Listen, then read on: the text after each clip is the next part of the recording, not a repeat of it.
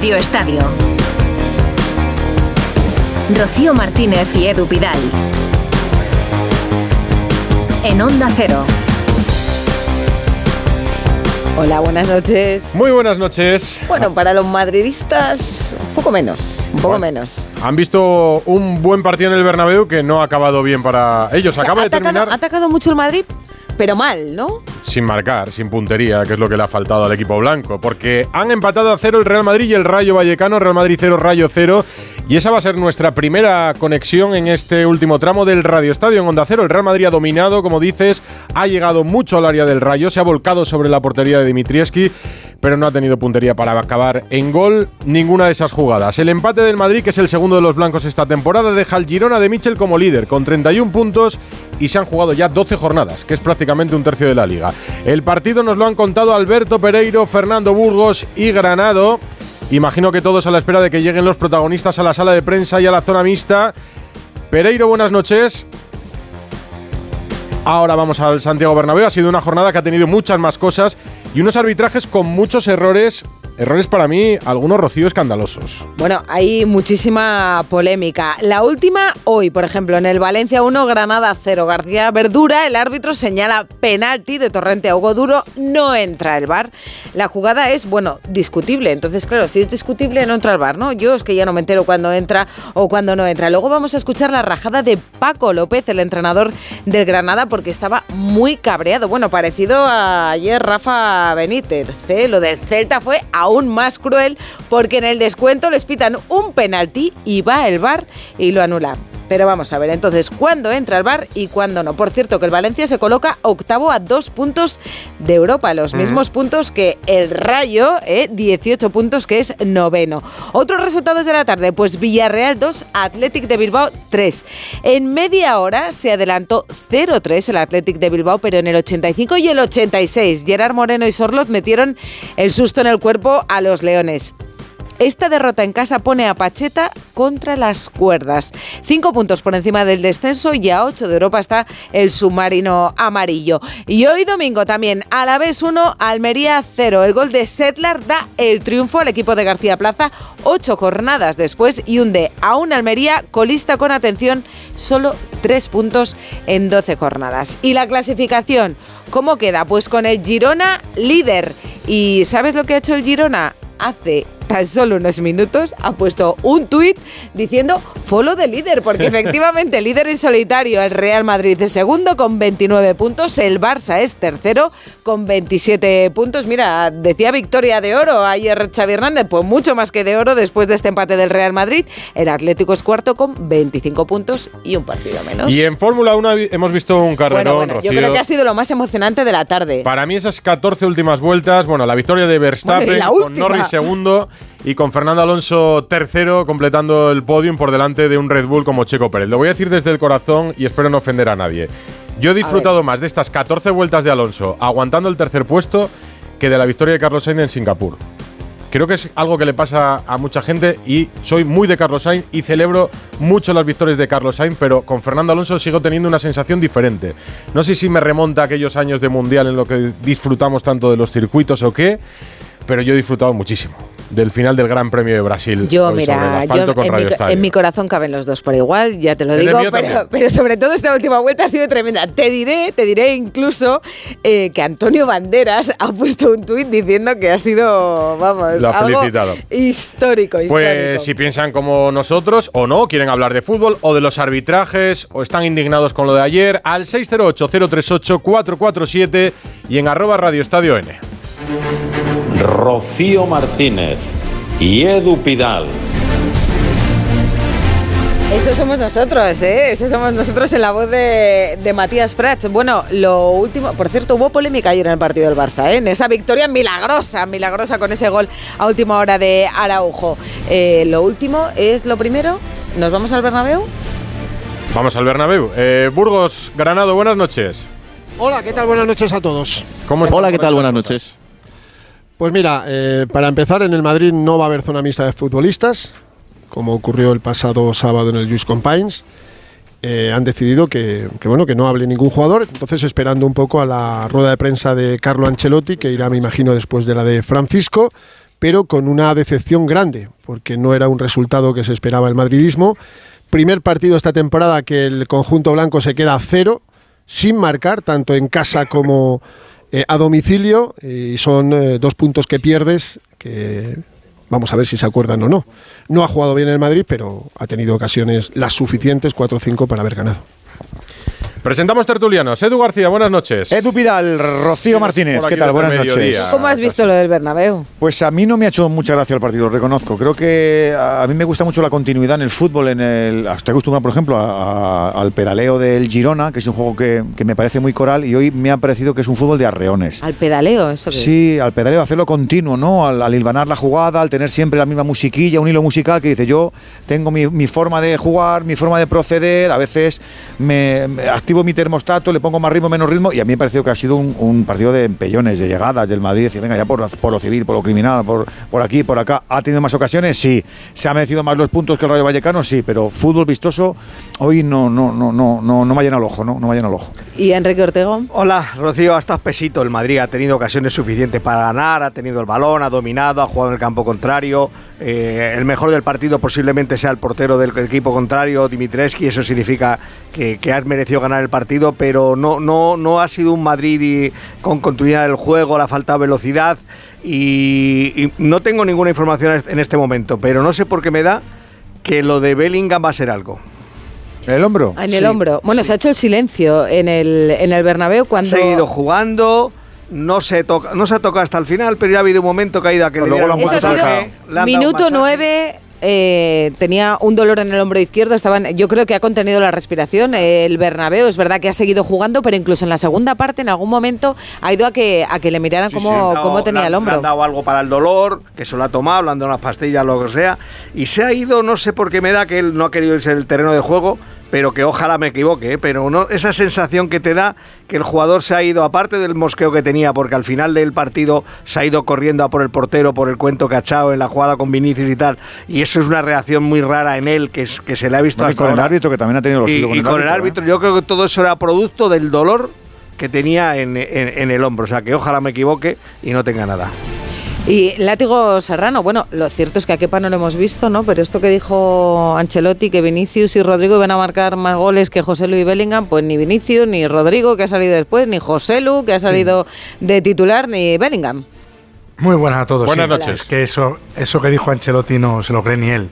Y ese es el problema del Madrid, que le falta un killer, que no tiene un Haaland, no tiene un Mbappé, no tiene un Vlaovic, no tiene un Osimhen, no tiene un, uno de esos 20 delanteros que tienen los grandes equipos europeos, que en estos partidos, el Madrid ha vivido de estos partidos, de Cristiano, eh, de Van Nistelrooy, de Ronaldo Nazario, o sea, de, muchísimos delanteros que da igual, le pones una y va para adentro. Y, y José Lu, que es un jugador eh, que hace un trabajo encomiable y que es un suplente buenísimo, no le puedes poner el peso de, de que te resuelva ningún partido. Si te lo resuelve, bienvenido sea. Si te hace 20 goles, bienvenidos sean. Pero estos partidos te lo tiene que ganar tu jugador franquicia. Y, y el Madrid, el jugador franquicia, que a día de hoy es Vinicius, porque Bellingham pues lleva poco tiempo en el club, sabemos que cuando el partido se pone bravo, se pierde en la guerra de guerrillas y se olvida de jugar.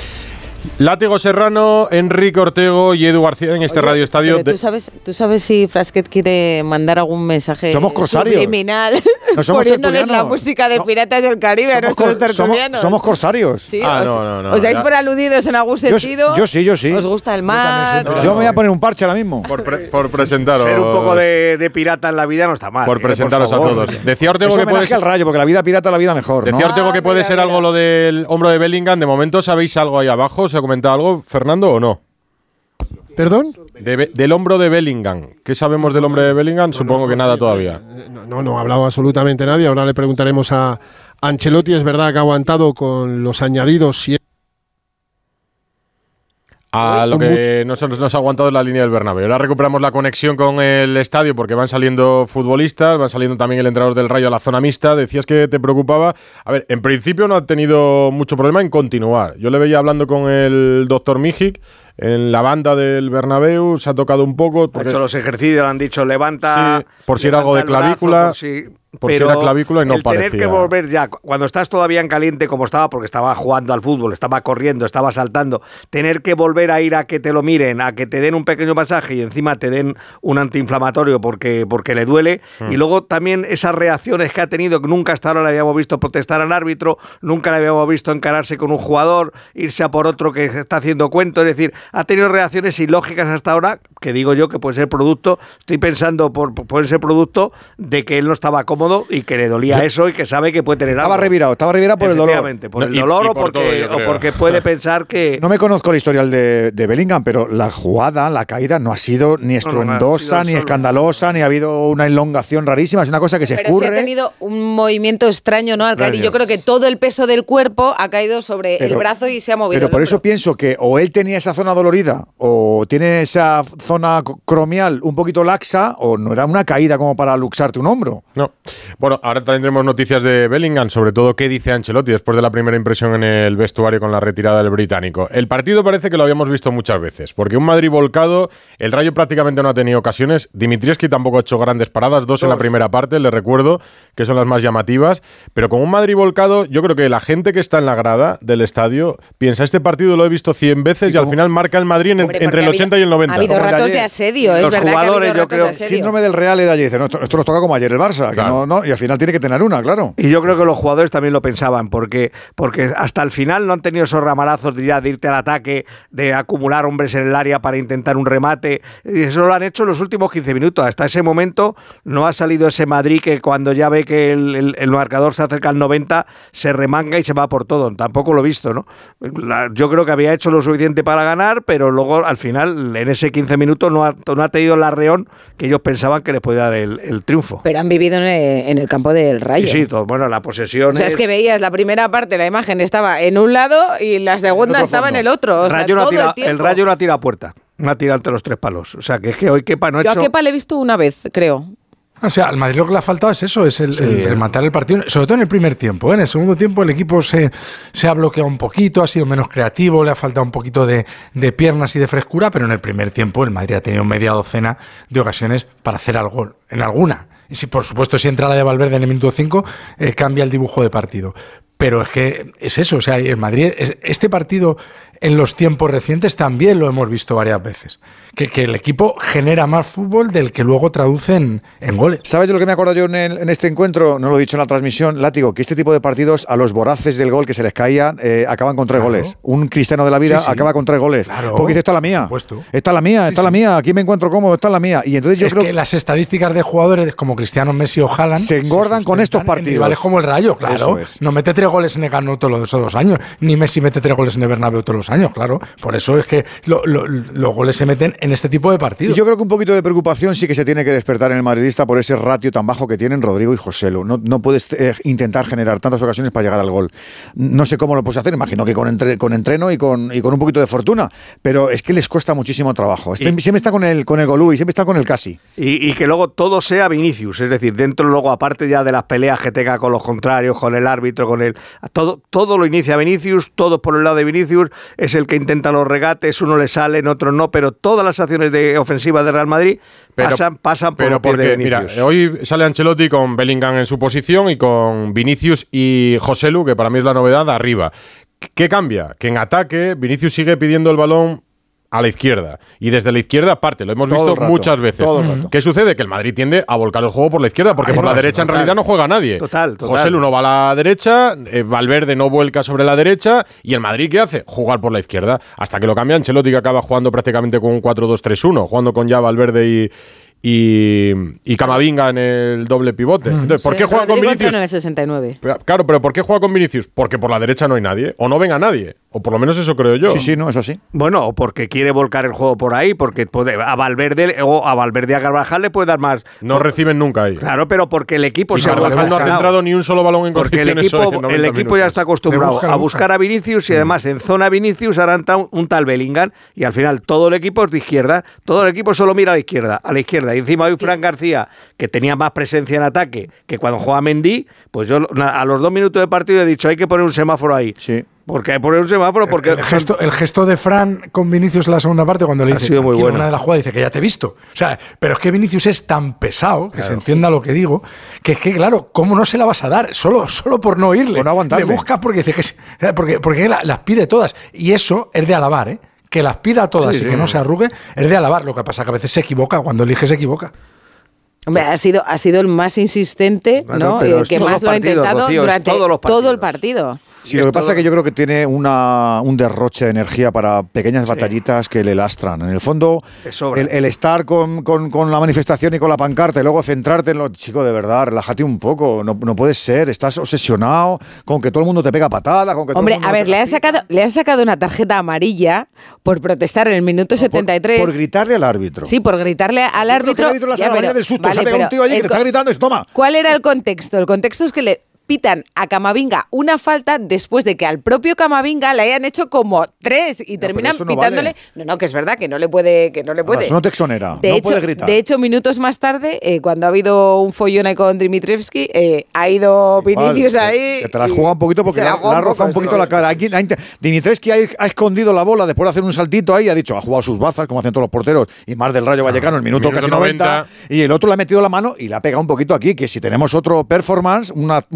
un, un aspirante a Goya, tenemos ahí un caído. Es verdad que se ha ido, se ha ido enseguida, ¿eh? no, ha- no ha insistido. Luego ha en vuelto. el- Luego ha vuelto. Cuando ha visto que Dimitreski seguía con el el circo, ha dicho, voy ahora por detrás. Ahora voy por detrás. ¿Viste cómo la moral por detrás? Lo ha separado Ballingham. Pero yo creo que eso es bueno. Yo estoy con- pero hay cositas que tiene que mejorar. En ese tipo de cosas, y yo creo que los jugadores ahí ya, los compañeros ya no, no, no pierden tiempo. Ya dicen nada. Y, y cuando decimos aquí, que no lo hemos dicho tampoco en la transmisión, no, es que Ancelotti, está- Ancelotti ya le dijo en su momento, esto, esto que se lo coma el presi. Claro. Esto que se ¿Y lo sabes qué echa de menos yo creo diga, Vinicius? Yo no te aguanto más, que lo haga el presi. echa de menos también a Benzema. Es decir, un tipo que por mucho que tú seas Vinicius, el otro te mire y te diga, "Ch, quietecito. O sea, quietecito, ¿eh? Que si no le vuelvo a decir a Mendy que no te la pase, que vas con ellos. Porque el problema de Vinicius es que, que eso, sí, que eso, sí, que tengas un tío al que le tienes que hacer caso porque es mayor. Ahora no tiene porque es mayor que tú. Ahora mismo Vinicius puñetero no tiene ninguna tutela, ¿eh? no tiene ascendencia Exacto. en ese vestuario. Más allá de la del entrenador, que no puede saltar al campo a dar una colleja, que estoy seguro que es lo que le pediría al cuerpo a Ancelotti en más de una ocasión, pero necesita una tutela de un tipo que esté por encima de él en, en jerarquía. Sí, sí, en rango, galones, en rango. ¿vale? Os- os- que, que tú le mires tenga y digas, predicamento. "Coño, Claro, pero hoy, el, Que- hoy el que- Madrid te ha gustado, Látigo, o te ha desesperado por cosas como las que dices de Vinicius. Las dos cosas. El primer tiempo ha habido momentos de juego que me han gustado. A mí me gusta que Vinicius lo intente, me gusta mucho. Lo que no me gusta es que se salga del Dejadme partido un segundo, cada vez chicos, que el rival. interrumpa. Buenas noches a todos. Viene Carlo Ancelotti a la sala de prensa de Santiago Bernabéu. Se Buenas noches, bienvenidos Ya a te la digo yo que está serio, serio, serio. Hombre. No me Y extraña. vamos, a- y vamos allá. Al final, si el, otro día se criticaba el conformismo de Gundogan con la derrota en el clásico, o sea, se criticaba el conformismo de, de Xavi o del Barça por Gundogan, pues hoy con el Madrid no pueden estar contentos empatando con el Rayo. Primera pregunta de Ancelotti. Lo van a evaluar mañana. Jugado todo el partido. Estaba un poco afectado, pero podía jugar y continuar.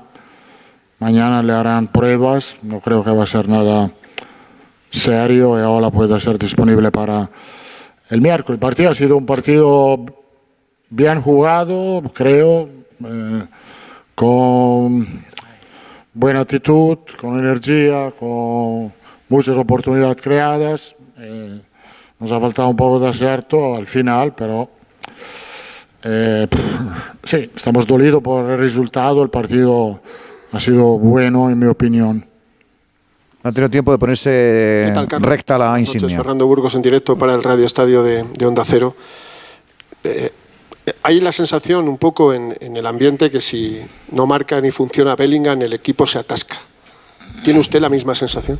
No, lo tengo, no, no, porque te- tenemos muchos recursos. Hoy Belga no ha entrado en las situaciones importantes de gol, pero hemos creado con Valverde, con Vinicius, con José Lu, con Rodrigo. Nos ha faltado un poco de, de acierto. ¿Qué tal, Mister? Acierto, exactamente, que es lo que comentábamos al principio. Mucha Dos veces llegada, lo ha dicho ya. algunas ocasiones, remates, Tener que la meta. pero no acierto. Nacho ha metido dos cambios y ha quitado a Modric. que de- esto va este juego. a. Claro. Para dar amplitud al campo, poniendo a Rodrigo por fuera, hemos cambiado el sistema 4-3-3 y meter más energía. Modric ha jugado un partido muy completo. Podía cambiar a Valverde, podía cambiar a Camavinga, pero he pensado de cambiar a Modric para meter energía. Eh, su partido ha sido un partido, no es que ha merecido de ser cambiado, no creo que nadie merecía de ser cambiado, porque, repito, el partido ha sido un buen partido. Hemos tirado 22 veces a portería, cero tiros en contra, entonces creo que ha sido un partido completo. También hemos vigilado bien la contra, hemos sido agresivos. El equipo lo he visto bien. A veces puede pasar que tú no eres capaz de marcar goles. Como tienes que dar tantas explicaciones. Sí, ahora comentamos Hola, ¿qué esto. tal? Juanma Sánchez de Radio Nacional en directo para Tablero Deportivo. Justo le iba a preguntar por eso. Ayer pedía más goles a los delanteros. ¿Cómo valora que este ha sido el primer partido que el Real Madrid se queda sin marcar en toda la temporada y no sé si le preocupa? Gracias. No, no, preocupar no. Como he dicho, el partido ha sido jugado, lo hemos intentado de muchas maneras, con centros, con pase filtrado, con em, pase vertical. Lo hemos intentado en todas las maneras, no ha salido. eh, eh, quien conoce este mundo sabe que puede pasar. Lo importante es creerlo hasta el final y como siempre lo hemos intentado hasta el último segundo.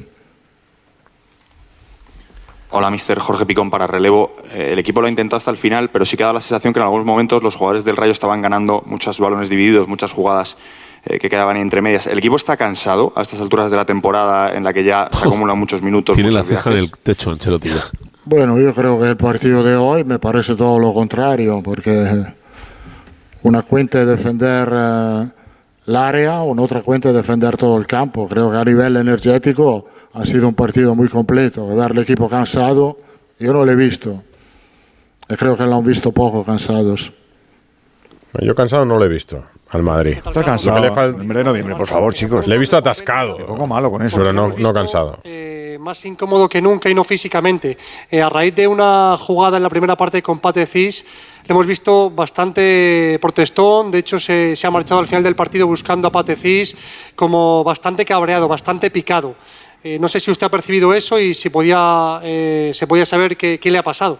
No, no sé, no sé qué, qué ha tenido con, con Patesis. Creo que ha sido pelea del campo al final, eh, al final creo que no ha pasado nada. Bellingham es un luchador, un ganador. a veces le molesta el hecho que no hemos sido capaces de ganar. Lo que preguntaba Toribio es un poco lo que decía, y la desesperación de Bellingham durante el partido. Yo estoy, yo estoy con Ortego, estaba picajoso por el dolor, la molestia. de la mesa, tanto en Liga como en Champions. Hoy, si duele un poquito más esto, es por haber perdido esa oportunidad de empezar a dar un golpe en la mesa y cómo está, cómo está el equipo, que se ha visto cuando ha acabado el partido, algunos jugadores están en el suelo. Bueno, como he dicho, obviamente eh, estamos eh, dolidos por el resultado, no por el partido. A veces tú ganas partido que no merece, a veces no gana partido que merece. Creo que claramente ha sido un partido que se merecía ganar. Puede ser que en otros partidos no hemos merecido ganar, eh, hemos ganado. En la tabla estamos muy bien, porque hemos jugado siete partidos fuera, esto era el quinto a casa. Estamos en la, estamos en la pelea, estamos muy bien en la Champions. Drama no hay. Demasiadas Eh, explicaciones. Confianza que vamos a hacer las cosas bien, como siempre, como lo hemos hecho hoy, porque hoy no hemos hecho mal. No lo ha preguntado nadie por el drama, lo ha dicho solo, ¿eh? Sí. El Madrid tiene ahora tres partidos seguidos en el Bernabéu. Bueno, tenía este, el del Braga en Champions y el del Valencia el próximo fin de semana. Recuerdo que dijo ayer que le iba a dar algunos minutos y si lo tiene en mente para el miércoles, para el partido con Era, era, no era el momento los últimos minutos porque había mucha pelea, mucho balón alto, muchos duelos, no era un momento, como he dicho ayer con Arda, tenemos que ir tranquilo, ha empezado a entrenarse con nosotros y creo que pronto va a jugar. Hola, Carlos. Buenas noches, Olivier Lorenzo del País. Comentaba ahora que a veces se ganan partidos sin merecerlos. No sé si se le pasa por la cabeza el clásico. Bueno, cuando tú ganas el último segundo puede pasar que podía ser un empate. Entonces un empate en el clásico y ganar hoy no cambiaba nada. Esto es lo que tenemos que, que pensar. Si, si teníamos que ganar un partido eh, entre los dos, mejor ganar contra Barcelona que contra Rayo. Y mejor todavía ganar los dos. Carlos. Abraham Romero, El Mundo. Es lo suyo, Eh, sí. da la sensación de que esa falta de acierto que comentas se dio sobre todo en la primera parte. En la segunda, quizás, no sé si lo has notado también, era más falta a lo mejor de ideas en ataque, más que de acierto en, en los disparos. No sé si le has pedido algo más al equipo en esa segunda parte, cuando en la primera sí que había cierta fluidez. Yo creo que la primera parte hemos forzado demasiado la banda izquierda, acumulando muchos jugadores. Mira, teníamos, Edu. Teníamos que aprovechar un poco más de la banda derecha, cosa que hemos hecho en la segunda parte, porque muchas situaciones peligrosas son salido, han salido en la segunda parte desde la banda derecha, el cross de Modric para Vinicius, el tiro de Rodrigo, entonces muchas situaciones han salido más por banda derecha en la segunda parte que en la primera. Esto ha sido lo único que le he dicho al jugador al final de la primera parte. Hacemos la última pregunta. Hola, mister, aquí, Sergio Quirante de Dazón.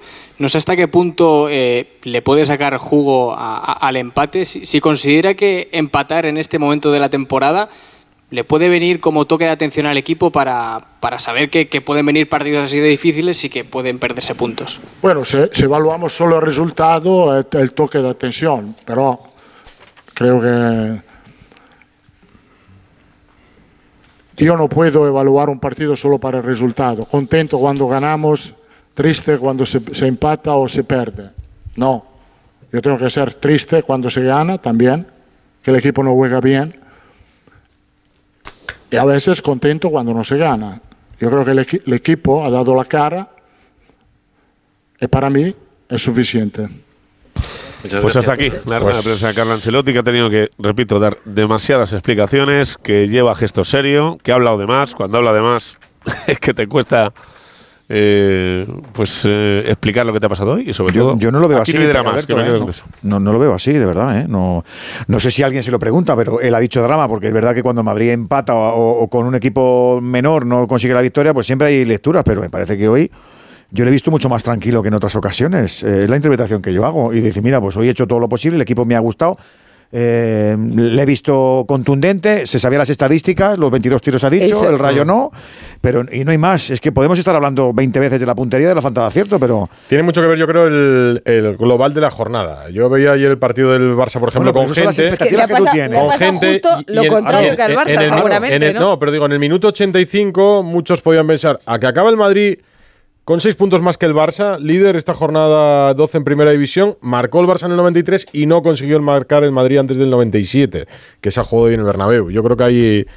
De ahí viene un poco la frustración. Yo creo que si, si miramos un poco a vista de dron, nos da la sensación de que todos pueden hacer este tipo de cosas. Ayer se podía haber ido el partido al empate. Sí. en, El en Atlético. Pero no, con una diferencia. Ayer la Real Sociedad mereció durante Mereció, algunos sí, sí. momentos del partido y hoy el Rayo no ha llegado prácticamente sin al duda, área de Kepa. La Real lo merece duda. durante una hora larga de partido. Y el primero que lo Real. dice es Xavi, ¿eh? nada más No, terminar no, el partido. Xavi ayer habla de 25 minutos lamentables. Pero que esta, No sé si esta es jornada lamentable- y esto que hemos pasado, que, que nos ha pasado en la jornada 12, que te puede pasar en la 18, en la 25, que queda tanto, Sí, pues efectivamente, no, no. A lo que se Fíjate, refiere a Ancelotti, seguramente que es un empate con el Madrid volcado, sin puntería, si- a lo mejor sin ideas en algunos Claro. momentos de la segunda parte, Él habla pero de la- nunca de dominado. La falta, la falta de acierto, y tiene toda la razón. Es decir, el Madrid hoy, con los defectos que tiene el equipo, con un poco de acierto, gana el partido. Y ganando el partido cambia el análisis, cambia la situación de la clasificación. Claro, tú, esa falta de acierto se ve muy sencilla. Hemos jugado 12 jornadas, que es casi un tercio de, de la competición, ¿eh? no, son, no son dos partidos. Hay tres equipos, no uno y no dos, hay tres equipos que han metido más goles que el Madrid. Uno de ellos hasta con un partido menos. El Atlético de Madrid lleva más goles que el Madrid, el Girona lleva más goles que el Madrid y el Barça lleva más goles que el Madrid. Algo que se podía sospechar cuando el Madrid decide no sustituir a Benzema, cuando el Madrid pierde a su mejor goleador de los últimos años y decide cambiarlo por nadie, porque el Madrid cambia a Jos- os mete a José Lu por Mariano, no por Benzema. Y era evidente que entre Rodrigo, Vinicius, Arda Goller y mi prima no iban a meter los goles de Benzema. Es que es una evidencia que no los van a meter. Y Bellingham no puede hacer 30 goles. O sea, no puede hacer en la liga, me refiero. A lo mejor mete 30 goles entre la liga, la copa, la supercopa y no sé qué. Pues a lo mejor Sería una anomalía, me parecería una barbaridad. Pero no puede el Madrid fiar la temporada a que Bellingham ahora le falte cinco partidos porque el hombro pues tenga una distensión de ligamento, lo que sea. Y, y- el Madrid, si le falta Bellingham cinco partidos, tiene un problema para meter un gol a cualquiera. Sí, le coincide Mira, le también con un mal momento de Rodrigo. Le pongo cifras a, a ese dato que has dado, Látigo. El Real Madrid ha marcado 23 goles. El Barça ha marcado 24 goles. El Atlético, con un partido menos, ha marcado 26 goles. Y el Girona, que es el líder, ha marcado 29 goles. 6 goles más que, que el Real Madrid. Es que el Girona ha marcado 6 goles más que el Real Madrid. Pero es que, es que llevamos toda la temporada diciendo lo mismo, Rocío. Es que los delanteros del Madrid, los goles que se les esperaban no lo están marcando. A Vinicius ya, después del, del año pasado, que ya fue un, un año de, meter, de marcar goles, aparte de los pases de gol, pues este año le pensabas que tenía que estar en esos números. Rodrigo, tú ya pensabas que siendo titular indiscutible como ha sido este año, porque el gran beneficiado de la marcha de, de Benzema, Benzema. ha sido Rodrigo. Y cuando tú Iba a acabar pensabas... siendo el gran señalado. Claro que Rodrigo tenía gol. como no- como no lo sustente con estadísticas, claro, la gente va a decir, esos "Oh, datos que decía Rocío es que son los seis de Rodrigo que tenía que llevar. O sea, es que eso- esos, esos seis de diferencia que hay con el Girona son los seis goles que no ha dejado, que ha Y, dejado de y alguno Rodrigo. más de Vinicius a pesar de que ha estado más lesionado.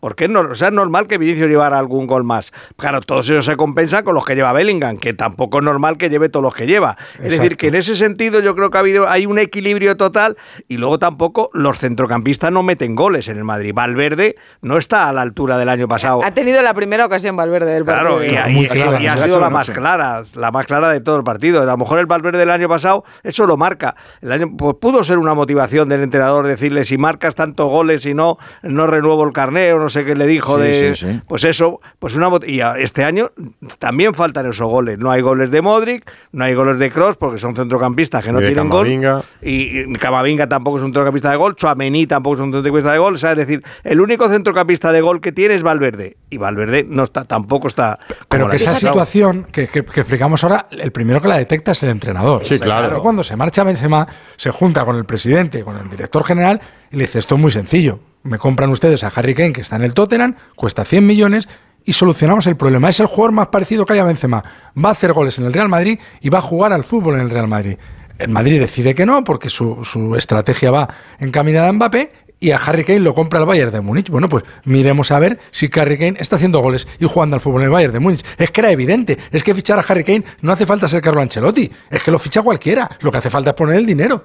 Ya está, y el Madrid eligió que no y ahora está pagando eh, las consecuencias de esa elección, que va a estar un año con dificultades para hacer gol. Si es que es muy evidente. Fíjate, yo, yo también creo que, que Ancelotti sabe perfectamente que eso es una laguna que tiene y cuando escuchaba la rueda de prensa ayer es que me llamó tanta la atención esa frase de Vinicius y Rodrigo van a marcar más goles que Bellingham y que Eso y es un guiño a Vinicius y a Rodrigo. No, no, no, pero es una forma, yo creo que es una un forma de y motivar no se- Y no se lo cree ni de motivar a las dos ¿eh? parejas, ¿no? Realmente, Puede por un ser. lado muestras confianza en Vinicius y Rodrigo y por otro lado le dices a Bellingham y a José Lu, sí, estos dirán, bueno, ya veremos a ver si marca más que yo, ¿no? Que es, o sea, porque yo creo que detecta que tiene ahí Yo evidentemente creo que intent- ayer intentó en la conferencia de prensa hacer un Valverde.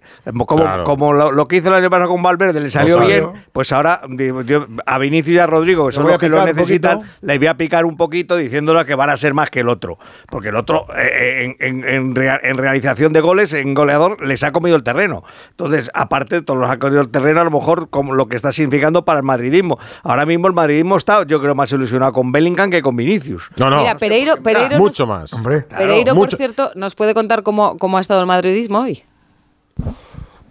Hay, hay un, mo- Tampoco te- hay, hay un yo momento, Alberto, run lo decías tú antes, estilo, Rocío. ¿eh? Hay un momento, Pereiro, cuando Bellingham se va al suelo. Silencio. Desde la transmisión da la impresión de un silencio absoluto en el Bernabéu. Cuando Bellingham se levanta, da la sensación de una euforia colectiva O de alivio. absoluta también en el Bernabéu. Bueno, pero vamos a ver, o sea, aquí hay una realidad y es que el personal que paga la entrada viene paga para ver a ese tío y, y- y está claro que run run no hay. Eh, estoy de acuerdo con Ancelotti que drama tampoco, pero el que Madrid tiene que jugar mejor y lo saben los 70.000 que están sentados ahí y lo saben los que hacemos los partidos arriba y lo saben todos los que estáis sentados en esa mesa. O sea, con esto no no te no te va a dar para para ganar la para ganar la liga ni para ni para pelear la liga de campeones. Es verdad que eh, la conclusión que puedes sacar eh, del partido de otro día en Barcelona, sumado a lo de hoy, es que te faltan cosas, que es verdad, pero hace un 15, 20 días el Madrid ofrecía otras sensaciones con los mismos tíos. ¿eh?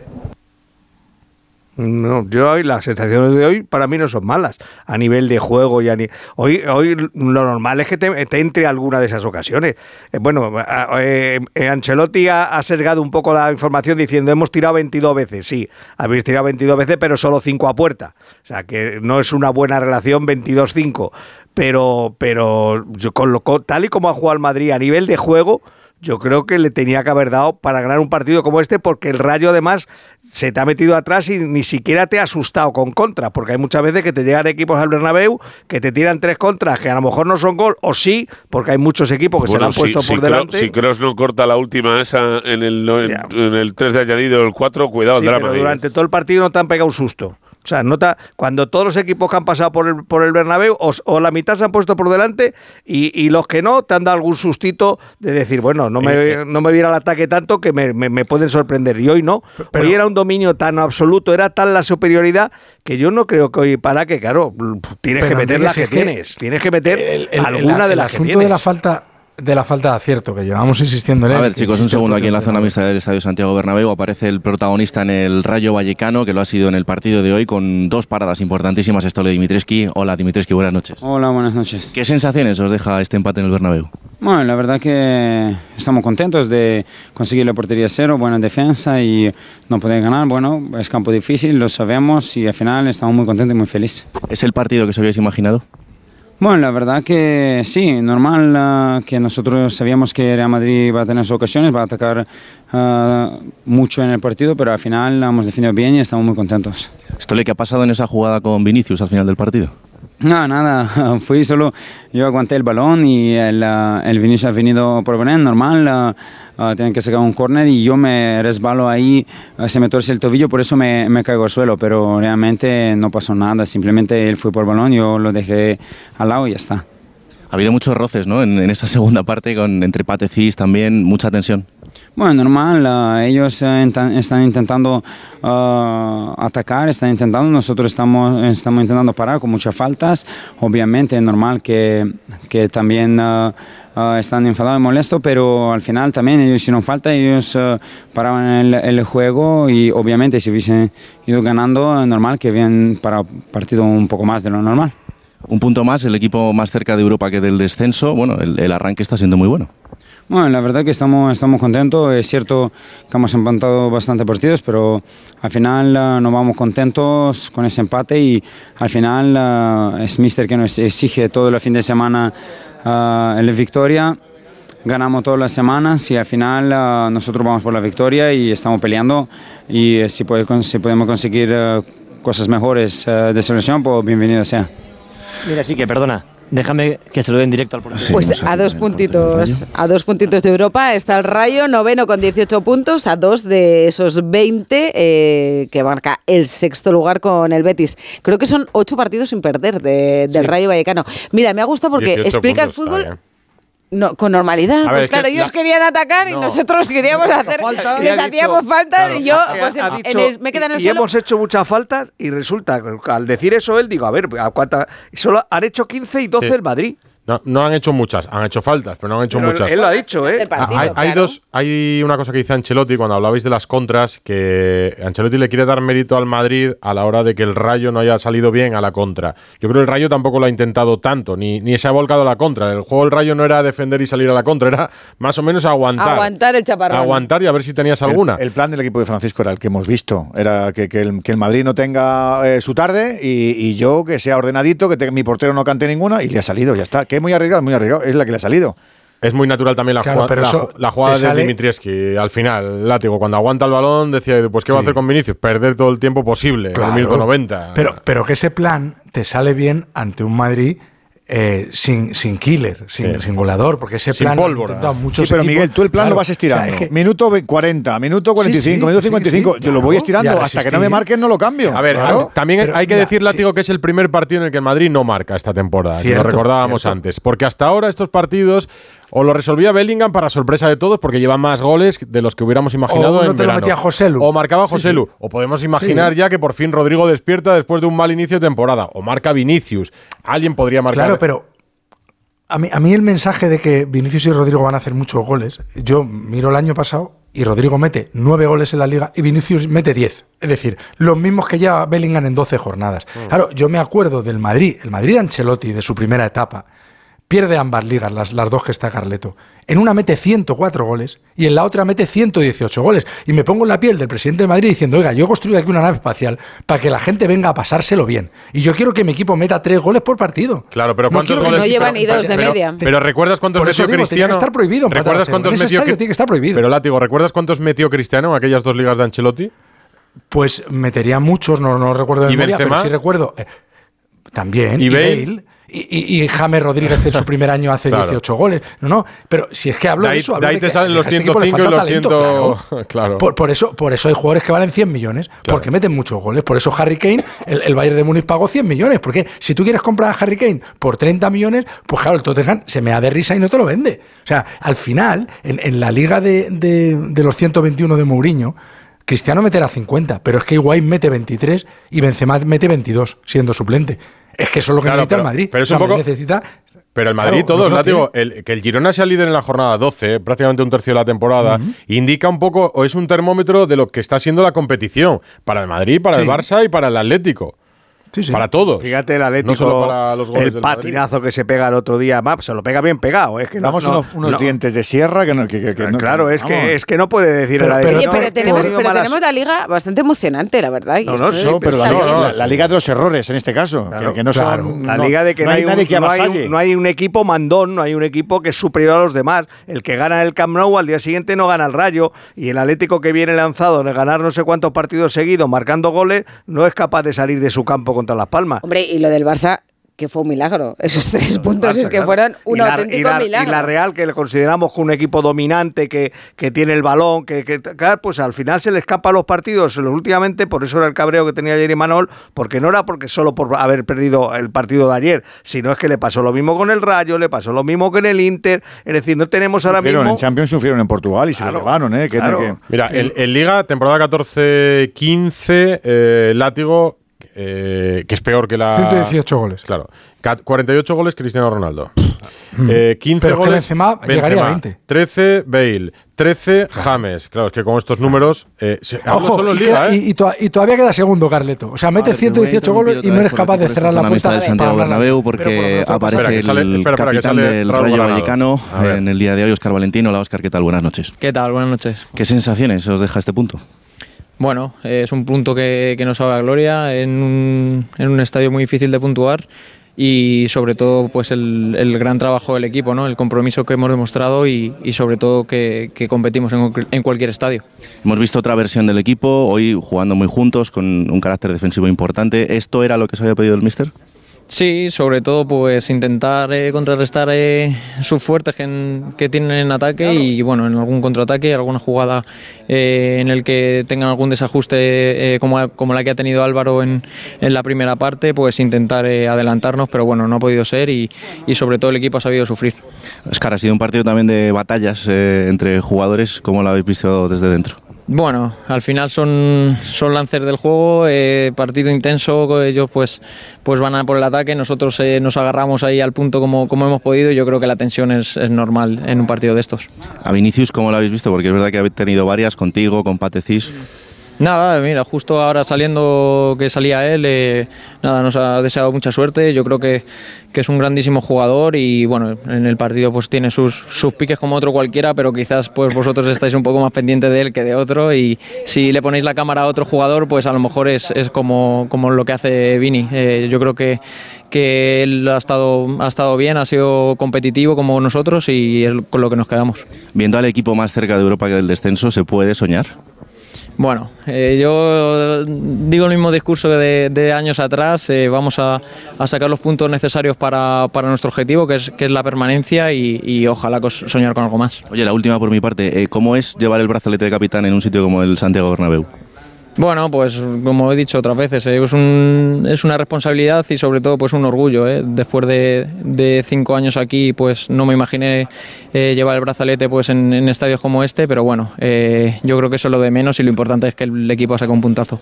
Pues ahí están las palabras del capitán del Rayo Vallecano, Oscar Valentín. Pues Es hablando- el último de los protagonistas en salir por esta zona mixta. Hablando con mucha sensatez y, y yo mm, no sé si nos ha tirado un pequeño, ¿no? Un pequeño tironcillo Sí, de lo de orejas, Vinicius ¿no? Con esto el día, de, de Vinicius. Hemos escuchado a Dimitreski. ¿Qué ha pasado con Vinicius? Pues nada, lo normal. Yo estaba cogiendo el balón y él quería atacar. Le pregunta a Oscar Valentino, ¿no? Pues nos ha deseado buena suerte después del partido, ¿no? Que es verdad que, que igual tenemos como a Vinicius muy en, muy en, la mira No, no, y a lo nosotros- mejor no, hace nosotros cosas no, que el otros hacen, pero le mira, miramos menos a otros, ¿no? Mm, No, no lo creo. Bueno, dos futbolistas acaban de decir lo mismo y ha- Ya, sido porque rivales no- de él. Pero ¿por qué no quieren polémica tampoco? Porque Exacto. hay otros No que por momentos. No vaya a ser. Porque decir Claro. algo les Sí, pone sí. el foco a ellos también. Y tampoco lo pero- pero- pero Yo creo que en general hay muchos Vinicius en nuestro, en nuestro fútbol, ¿no? Sí, claro. Otro- a lo mejor es que no tienen el, el Pero no nivel todos y la- pero- repercusión pero que no tiene. todos juegan en el Real Madrid. A eso me refiero, pero que hay muchos Vinicius, que hay mucha la gente que está con el pique para arriba y para abajo. Pero que claro. esto tampoco hay que descubrirlo ahora. Bueno, que pero- un jugador del Real Madrid tiene más foco que un jugador de. Pero que un futbolista como Oscar Valentín te diga, es que Vinicius hay muchos. Pues este Sí. os fijáis mucho No. porque es el del Madrid, pero es que hay de estos, de estos piques tengo yo todos los días, todos los partidos. Claro. Fernando. Uf, después de todo lo que habéis comentado es, complicado. Yo creo que mm, estos partidos son los que te hacen perder una liga. Ha pasado en los últimos años, aquí el año pasado empató Sasuna, empató el Girona, em, que son eh, partidos donde te dejas dos puntos que no te tienes que dejar. Por mucho que Ancelotti comparara que sí, ganaron en el último minuto en el Clásico y le hubiera valido igual los cuatro puntos si empatan en Montjuic y ganan aquí, Creo que es un error muy grave del Madrid, muy, muy grave, que hay Bellingham dependencia clarísimamente, que hoy el discurso de Ancelotti era este, porque no había otro, de, de ponderar absolutamente todo lo bueno, pero seguro que no está contento, porque cinco tiros a puerta en 100 minutos no es un buen bagaje para el Madrid frente a un Rayo que solo ha, ha defendido. Y a ver, quinta de Rudiger, que no juega el próximo sábado frente al Valencia, y que lo bueno de todo esto es que tienes una nueva oportunidad el próximo miércoles para eh, quedar primero de grupos y derrotas al, al Braga prácticamente seguro, ¿no? Eh, pero creo que el Madrid no ha hecho buen partido. ¿El Madrid va a sacar a alguien hoy, Fernando, o no? No. Iba a sacar a alguien, lo normal es que sacar a alguien. Pero al final, pues como pasó en el clásico, pues han decidido que la guerra con la liga hasta aquí ha llegado, porque lo hacía por esa guerra con la liga. Y, y, pues nos quedamos con las ganas de escuchar a un, a un futbolista que, que evidentemente mucho sabía para poder decir algo de lo que ha pasado en el terreno de juego. Pues ahora cerramos el Santiago Bernabéu. Siete minutos para la medianoche aquí en Onda Cero. Radio Estadio. Rocío Martínez y Edu Pidal.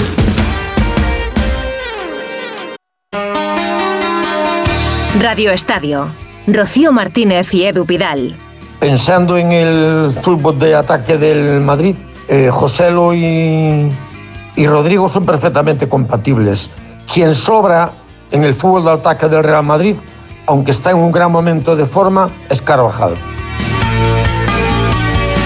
Carvajal, no le gusta el siguiente Carvajal. A alguno Pues le ha desesperado también en en la redacción. momento, Te diré ¿no? también que los centros no resueltos de Carvajal han desesperado a miembros importantes de esta redacción de Onda Cero. 608-038-447. Y hasta aquí puedo leer. Ya estáis rajando de Bustillo. Hasta aquí No, puedo leer. no, Bustillo está tranquila ahí. Eh, arroba Radio Estadio N, mensaje sana. Sí, está muy tranquilo, pues estoy yo hoy con el partido. Sí, sí, sí. Y yo en mi casa tengo motijo hemos, hemos propuesto algo que no se ha hecho nunca.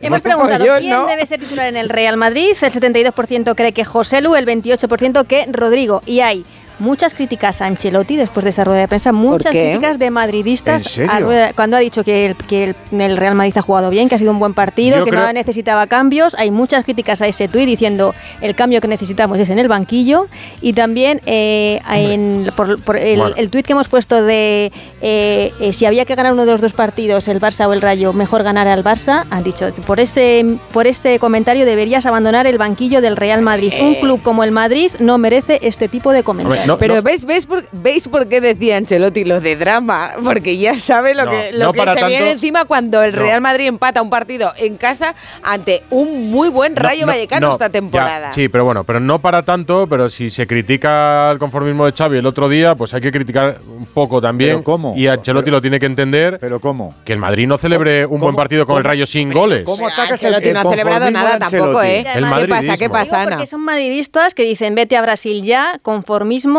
Bueno, hay eso que que ganar son todos los madridistas, eh, eh, Sí, eso no. Es una deducción de Ana porque, porque en el perfil viene la camiseta Por del Madrid. foto, sí, Eh, hemos, pro- hemos propuesto hoy algo que no se ha hecho nunca, que es que una cámara fija grabe a Bustillo durante los 97 minutos de partido del Real Madrid y luego mezclamos sus reacciones con las ocasiones. ¿Y hay que algo o qué? Del Vaya veremos. No, hoy no se ha dejado, Oye, no vamos se ha a cerrar el. Bernabéu. Me he acordado, que- una frase muy rápida, me he acordado, eh, escuchando lo- las reflexiones de, de los eh, internautas, eh, decía Rubel Cava que en España eh, se entierra muy bien, ¿no? Decía eso el, el ministro de Educación. En España también se amortiza muy bien. Y el Real Madrid es un club que especialmente amortiza muy bien. Y enseguida quiere pasar página. Entonces ya, este ya lo han visto. Brasil para arriba y para abajo. El Xavi Alonso que está de lujo en el... Venga, pues ya, ya, rápido, ya. Y es que 30 no- goles nos de encanta la novedad, nos encanta amortizar. No, les encanta ganar. Y en cuanto no ganan, por eso temporada Nos en blanco. encanta la y novedad y pasarlo nos bien. encanta amortizar, hazme Y caso. pasarlo bien. Que los 65.924 que estaban como locos por Mbappé son los mismos que están ahora como locos por el Bellingham y ahora, ya se han olvidado del de Mbappé y del otro de la moto. ahora solo quieren a Bellingham. Pues muchos seguramente. Y muchos van a repetir el miércoles con el Braga en la Champions. Fernando, se echan ya, ¿no? Sí, vamos a esperar si repite Bellingham, ¿eh? Mañana las pruebas que ha dicho Ancelotti. Eh, yo ya te digo, tenga o no tenga nada, creo que no va a jugar contra el Braga. Hombre, sería Lo lo, es razonable que- con cualquier duda. El Claro, Madrid está no. prácticamente clasificado. 90 minutos, efectivamente, minutos para Brahim. Pero la preocupación ahora son esas pruebas de mañana en el acromio clavicular de Jude Víctor William Bellingham.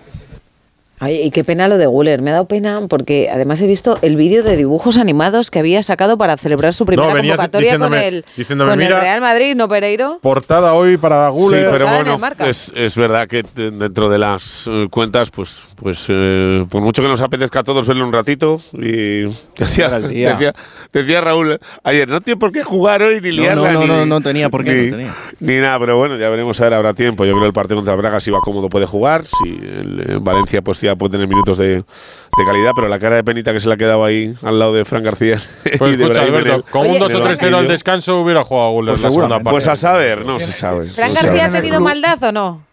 Fran García ha tenido maldad. Bueno, no ha jugado mal partido. No, mm, ha tenido lo habitual, pero lo ha hecho bien, la verdad.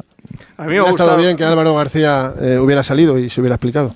Me ha gustado el detalle de, de Fran García de decirle a Vinicius tranquilo, tranquilo, cuando le ha empezado a pedir Sí, el sí, balón. por pesado. Sí, sí, tranquilo, Pesado. que te he visto, pero es que eh, me voy y he centrado, eh, puso un buen centro. Pero Bueno, que un besito a todos, ¿eh? Ah, que eso van, que se Venga, que los echen. adiós, adiós, adiós, adiós. Muy bien, así, directo, claro que sí. Cortita y al pie. Gracias. Oye, que estaba, estaba viendo yo el Twitter de Radio Estadio Noche Mm. y los compañeros de Movistar han sacado esa imagen, una de las charlas de Vinicius con Dimitrescu, que le dice tú y yo fuera, tú y yo fuera. Es verdad que solo se ve lo que dice lo que dice Vinicius. Vinicius. No se ve lo que dice Dimitrescu, que ha dicho aquí que bueno. Tú y yo fuera, dice. Tú y yo fuera, tú y yo fuera. Increíble. ah, se me había decir una cosa a Perero y a Burgos eh, A y a Raúl. 0-0 hoy, vale, está, venga, está. No, el miércoles no, ¿eh? Si el miércoles hay otro 0-0, ya sí que tenemos escandalera, ¿eh? El miércoles no habrá un 0-0, no la tengo. Bueno, yo, como otro 0-0 con el Braga, ya a te ver, digo yo. Eso, eso ha pasado, 2-0-0 seguido, ha pasado no demasiadas veces en la historia en el Bernabéu. Ya te digo yo. Creo que recuerdo una con Capello, eh, no sé si con Ancelotti también hace un par de años, pero es muy raro que el Madrid haga 2-0-0 seguidos en casa. Ya por veremos. mucho que le falte gol. Pero que le falta, que es que, o sea, es, es que es la prueba palmar y al final, y la gente lo que quiere es pues, que, el, que el Madrid gane y que el Madrid meta cuanto más goles mejor para pasarlo bien. Esta semana hablamos que hay Champions. Un abrazo, látigo. Un abrazo. Se incorporan Abelardo. Muy buenas, Pitu. Buenas noches. Y Cayetano Ross. Muy buenas. Hola, buenas noches. Estábamos repasando la jornada. Decías al principio, Rocío, que ha habido muchos fallos arbitrales. Decía yo también. Van a ser las últimas Yo ya tengo, yo ya semanas tengo de Pacheta follón en Villarreal. si yo digo, pero si total, al final, para que unas veces entre el bar y otras no entre, ¿para qué hay tanta gente arbitrando? Si, si al final es una decisión humana que cada un día se toma abajo, otro día se toma arriba. Y de un día a otro cambian continuamente. El otro eh, en, en Vigo es una cosa, hoy en el en Vigo Mallorca es una cosa, hoy el otro en Valencia es otra cosa. Es que cada partido es una lotería. Me gusta eso porque yo creo que ha sido una de las peores jornadas en cuanto a arbitraje, sobre todo desde el- la sala BOR, desde los árbitros de bar, y en algunos han repetido, como del Cerro Grande, que ha estado en dos partidos en los que ha habido decisiones Pero no hay, no hay, contradictorias. no hay árbitros para no repetir en Salabar en la temporada. Todas las jornadas hay árbitros que repiten. Tendrían que levantar a los castigados, a los que están en el arcón. Y porque hay árbitros Ah. especialistas. Antes vamos a Villarreal, no sea que nos anuncien algo eh, antes del final de Radio Estadio Noche. Víctor Franch, muy buenas. ¿Qué tal? ¿Qué tal? Muy buenas. Porque ya se empieza, después de la derrota hoy con el Athletic Club Hmm. 2-3, a hablar del futuro de Pacheta. Sí, fíjate que hace nada estábamos aquí hablando de la llegada de Pacheta y que se marchaba a Setién y volvemos a estar otra vez igual, ¿no? Y lo cierto es que ha sido otro partido horrible del Villarreal y ya van demasiados. Te diría, la realidad es que todos, desde la llegada de Pacheta al Villarreal, incluso cuando ha ganado, que solo lo ha hecho a los dos últimos, Almería y Granada, y siendo peor que los dos rivales, y al que hoy no salva al Villarreal ni la reacción final que ha sido fruto del orgullo de un jugadorazo como Gerard Moreno y poco más. Una derrota que unida a todo lo que viene de atrás de estos últimos meses, pues es verdad que empieza a dejar ya muy tocada la figura de Pacheta, sobre el que ahora sí empiezan a haber serias dudas dentro del seno del club. El equipo, la realidad es que ha empeorado todo desde su llegada. Con Setién tenía sus defectos, eh, pero también tenía sus virtudes. Era un equipo que atacaba, generaba y por momentos jugaba bien. Era reconocible para lo bueno y para lo malo. Ahora es un equipo que defiende todavía peor. Defensivamente este Villarreal es un drama, que no controla los partidos y que lo que poco que genera pues es más por el gran nivel de los dos de arriba, Gerard Moreno y Charlotte, que llevan 13 goles entre los dos. Fíjate, ha hablado hoy Pacheta, se le ha preguntado si se veía con fuerzas, ha dicho que sí, reconocía que estaban hoy, eso sí, muy fastidiados, muy tocados. Jodido, cuando pierdes, ¿cómo vas a estar? Jodido, claro, cuando pierdes estamos todos muy jodidos. El abrazo efusivo a Parejo en el cambio, ¿usted notaba que, que el jugador lo necesitaba después de haber escuchado pitos otra vez? ¿o no? Claro, eh, no, no, no, no, no es bueno es bueno que silben a ningún jugador. Me da igual Dani, me da igual el jugador que sea. A un jugador mío no, no, no, no a mí no me gusta. Pero bueno, oye, eh, el chico a seguir empujando, no hay más. Ya, Es verdad que, bueno, eh, no todos los entrenadores lo hacen. Es cierto que en una situación difícil para él, eh, no, No, Eh, si no- ha protegido al futbolista cuando se estaba retirando. Y por cierto, Lo tiene que eh, nos has engañado, a- Víctor. No, no estaba fastidiado. Estaba más que fastidiado. ¿eh? Sí, estaba, estaba jodido, ¿no? Textualmente. Oye, ha habido una charla eh, al viol Fernando Roch después del partido, 10-15 minutos hablando a pie de césped. Sí. Sí, sí, sí, charla larga, ¿eh? han estado cerca de 15 minutos, los dos hablando. Albiol es un poco el peso pesado por antonomasia dentro de ese vestuario del Villarreal. Y, y no digo yo que sea ya por eso, pero es cierto que el Villarreal, antes de tomar decisiones drásticas con los entrenadores, siempre se reúne con los pesos pesados y siempre quiere saber la opinión. Lo hizo antes de que se fuera Setién, lo ha hecho en otras circunstancias. La opinión, sobre todo, de los capitanes y de los pesos pesados. Es verdad que hoy han estado hablando con Albiol. Yo, salvo sorpresa, creo que a corto plazo, digo corto plazo, mañana, a principio de esta semana, creo que no va a haber noticias. Corto, corto. Tampoco descarto. Decir la próxima sí, sí, jornada. muy corto, muy corto. Sí, creo que antes del próximo partido no va a pasar El nada. próximo es el pero- Metropolitano, ¿eh?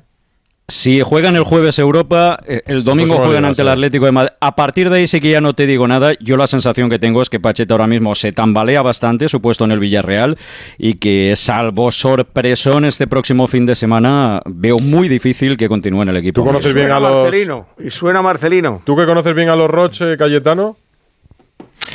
Eh, yo creo que se han equivocado en los dos entrenadores, en Setién y en Pacheta. En Setién porque no creían, no estaban convencidos, pero hizo un buen final de temporada, pero no había una convicción y tampoco de los jugadores.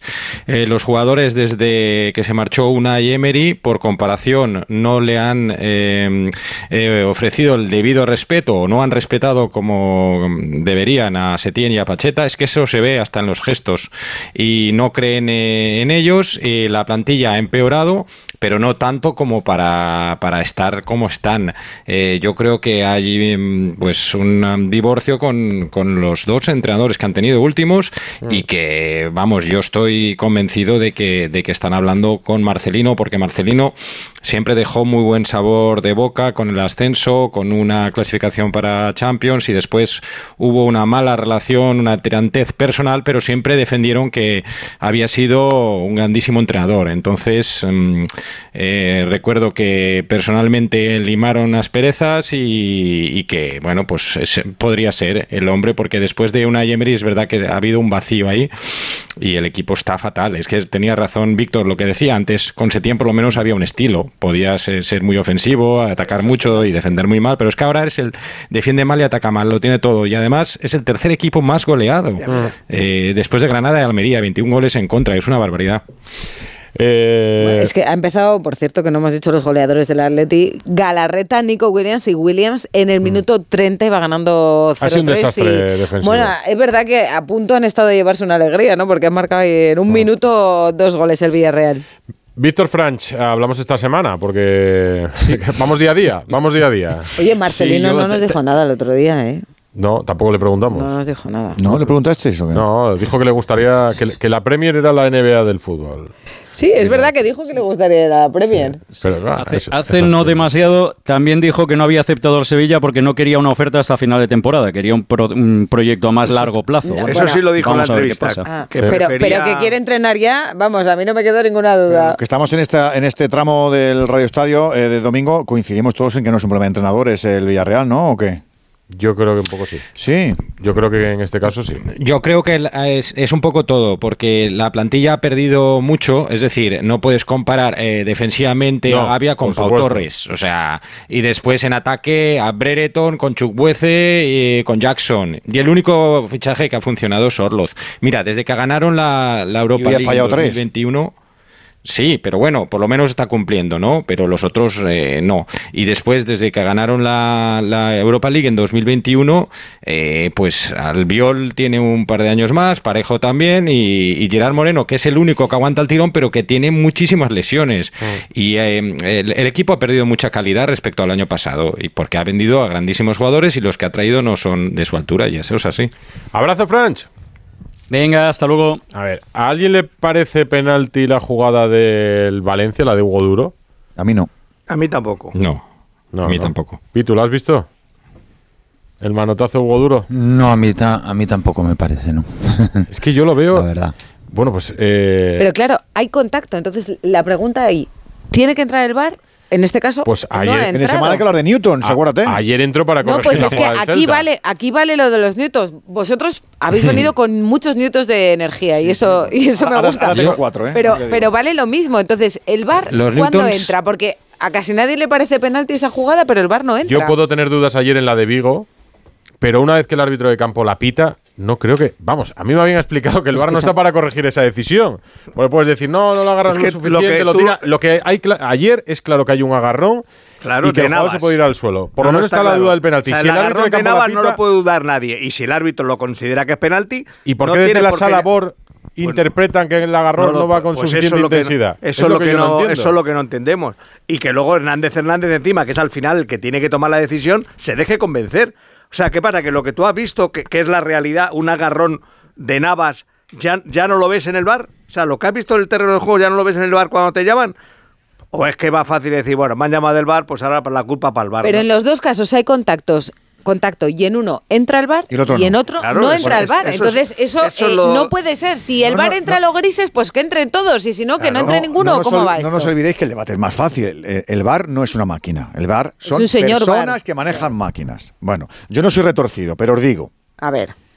eh, yo, a soy un árbitro de campo y Sí. tengo un árbitro en el VAR.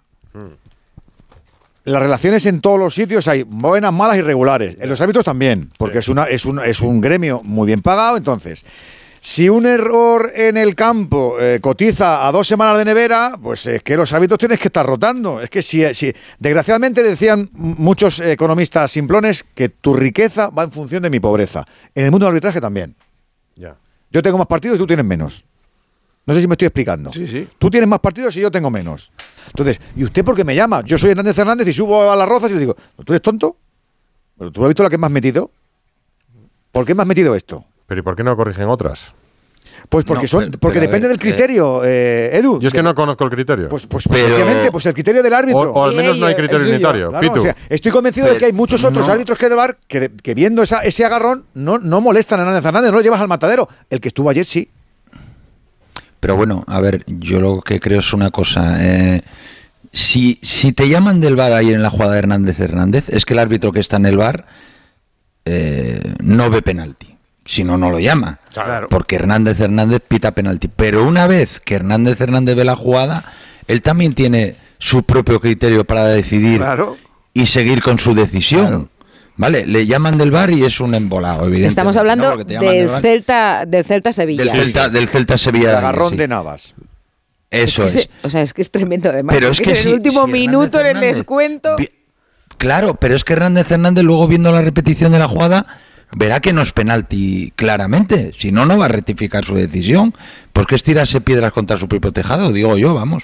Mira, Pero por ¿cómo cierto, puede ver- se ha pero ¿y quejado. ¿cómo puede ver que no es penalti? Claro, pero Se ha quejado ¿cómo puede ver penalti en directo y luego... En el Edu, último, en el último, en el último fran de, de frame de esa jugada le enseñan el agarrón mutuo, que para mí no es constante, que también le agarran a Navas. Yo es que no lo entiendo. Pues, mira, por ejemplo, ayer no entiendo, ayer ayer un, Pero un derribo, luego vamos mí- con luego vamos Cayetana, a ver, dilo tú y acabo. No, no, no, no, no. Yo, yo es que iba. A mí me parece muchísimo más clara y escandalosa la- el penalti de Cundé a Yorzábal. Por ejemplo, vamos, es, a eso iba. que- Hay un penalti para mí que es penalti porque le traba, le toca la pierna, le- hace lo suficiente para hacer penalti de Cundé a Oyarzábal. El árbitro de bar es del Cerro Grande, no entra. No avisa al árbitro de campo para decirle aquí hay una posible jugada, vete a verla. No lo hace. Y en cambio hoy, del Cerro Grande es también el árbitro del Valencia, del Valencia Granada en Mestalla. Y tampoco entra para decirle a. Bueno, por lo menos ha sido Sí, a coherente. García Verdura. A García Verdura. Por lo menos ha sido coherente. En dos la- días seguidos ha, hecho lo mismo. Ya, pero en una le parece penalti y en otra no. No, pero no, ayer tampoco vio penalti en la de en, en la de Cundé y hoy. No, pero hoy sí. Yo No, ha visto penalti por nada. Claro, claro. Hoy ha considerado claro, que es- lo es que ha dicho el árbitro. contradictorio. O sea, es verdad que Es se mantiene coherente en el hecho de no entra. Lo que decide, lo que No decide entra. el árbitro.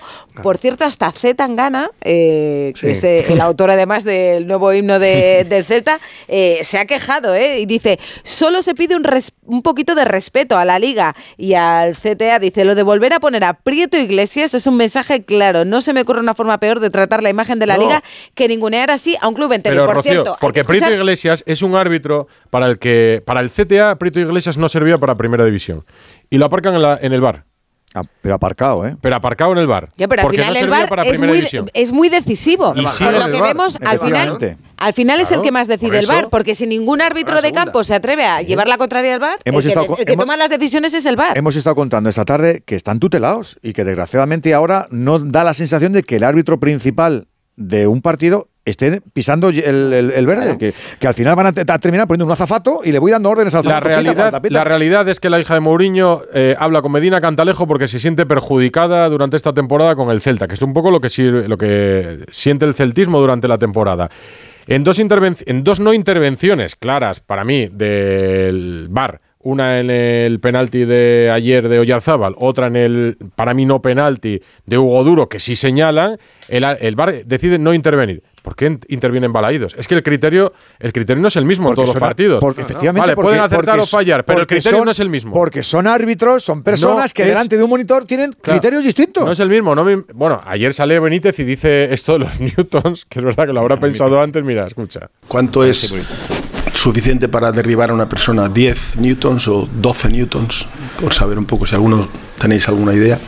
A ver si habláis con algún físico y os lo explican, lo metemos en, en el cuarto del bar y así ya tenemos una persona más eh, trabajando que nos diga cuánto es, cuál es la fuerza que tiene que tener eh, para que una persona caiga al suelo, si son 10, 12 newtons, 20 newtons, 100 newtons, no lo sé. Viene a hacer una broma Benítez, pero tiene toda la razón. ¿Cómo alguien a Una través de una pantalla ni- puede ni medir, pizca de gracia le puede medir la, la intensidad del agarrón para saber si es necesario para derribarlo? Bueno, pero eso se ha hecho toda la vida. Sí, claro, pero, Pero es no que- desde la y sin sala. VAR. pantallas. No desde la sala bar. Desde el campo. los árbitros que son que a veces repiten, Es como decís, Prieto repite, del Cerro Grande ha arbitrado dos partidos esta jornada. Desde la sala bar se repite. solo- Con lo es que- cual, es que solo puede ¿para qué? arriba. Para intentar que el criterio sea lo más eh, ajustado ahora, posible a un eh, criterio Edu, ahora- unitario. no existe el criterio. No Lo existe. decíamos antes en el Radio Estadio, es el sentido común. Claro. Sentido común. Y ya está. Lo que pasa es que ahora hay una moda que es que, que para que piten penalti dentro del área, mm, el contacto tiene que ser muy fuerte.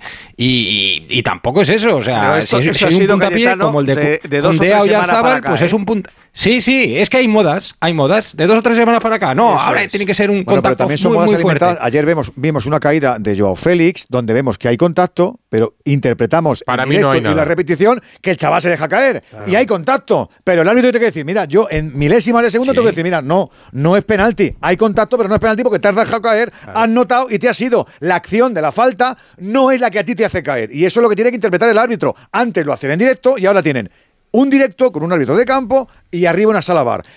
¿Qué es lo que pasa? Que a veces los dos no congenian, porque son árbitros que a veces están en el, en el bar y a veces están en- y que tenemos intereses que chocan. No sé si me puedo otra vez aplicar. Bueno, o al revés, ¿no? Que no quieres llevar la contraria a un colega de profesiones, que al final dices, bueno, es que igual sobra uno de los dos. pues No ¿No? sé. Pues no lo sé. ¿Tú desde, el ba- desde un banquillo tenéis la impresión de que el, el- el criterio es único o no, Abelardo? Porque es que yo tengo la impresión de que no. No, no, no, no, no. Yo, yo todavía lo de, por ejemplo, lo de las manos, yo no las entiendo todavía. Y, y nos las han ex- explicado, ¿eh?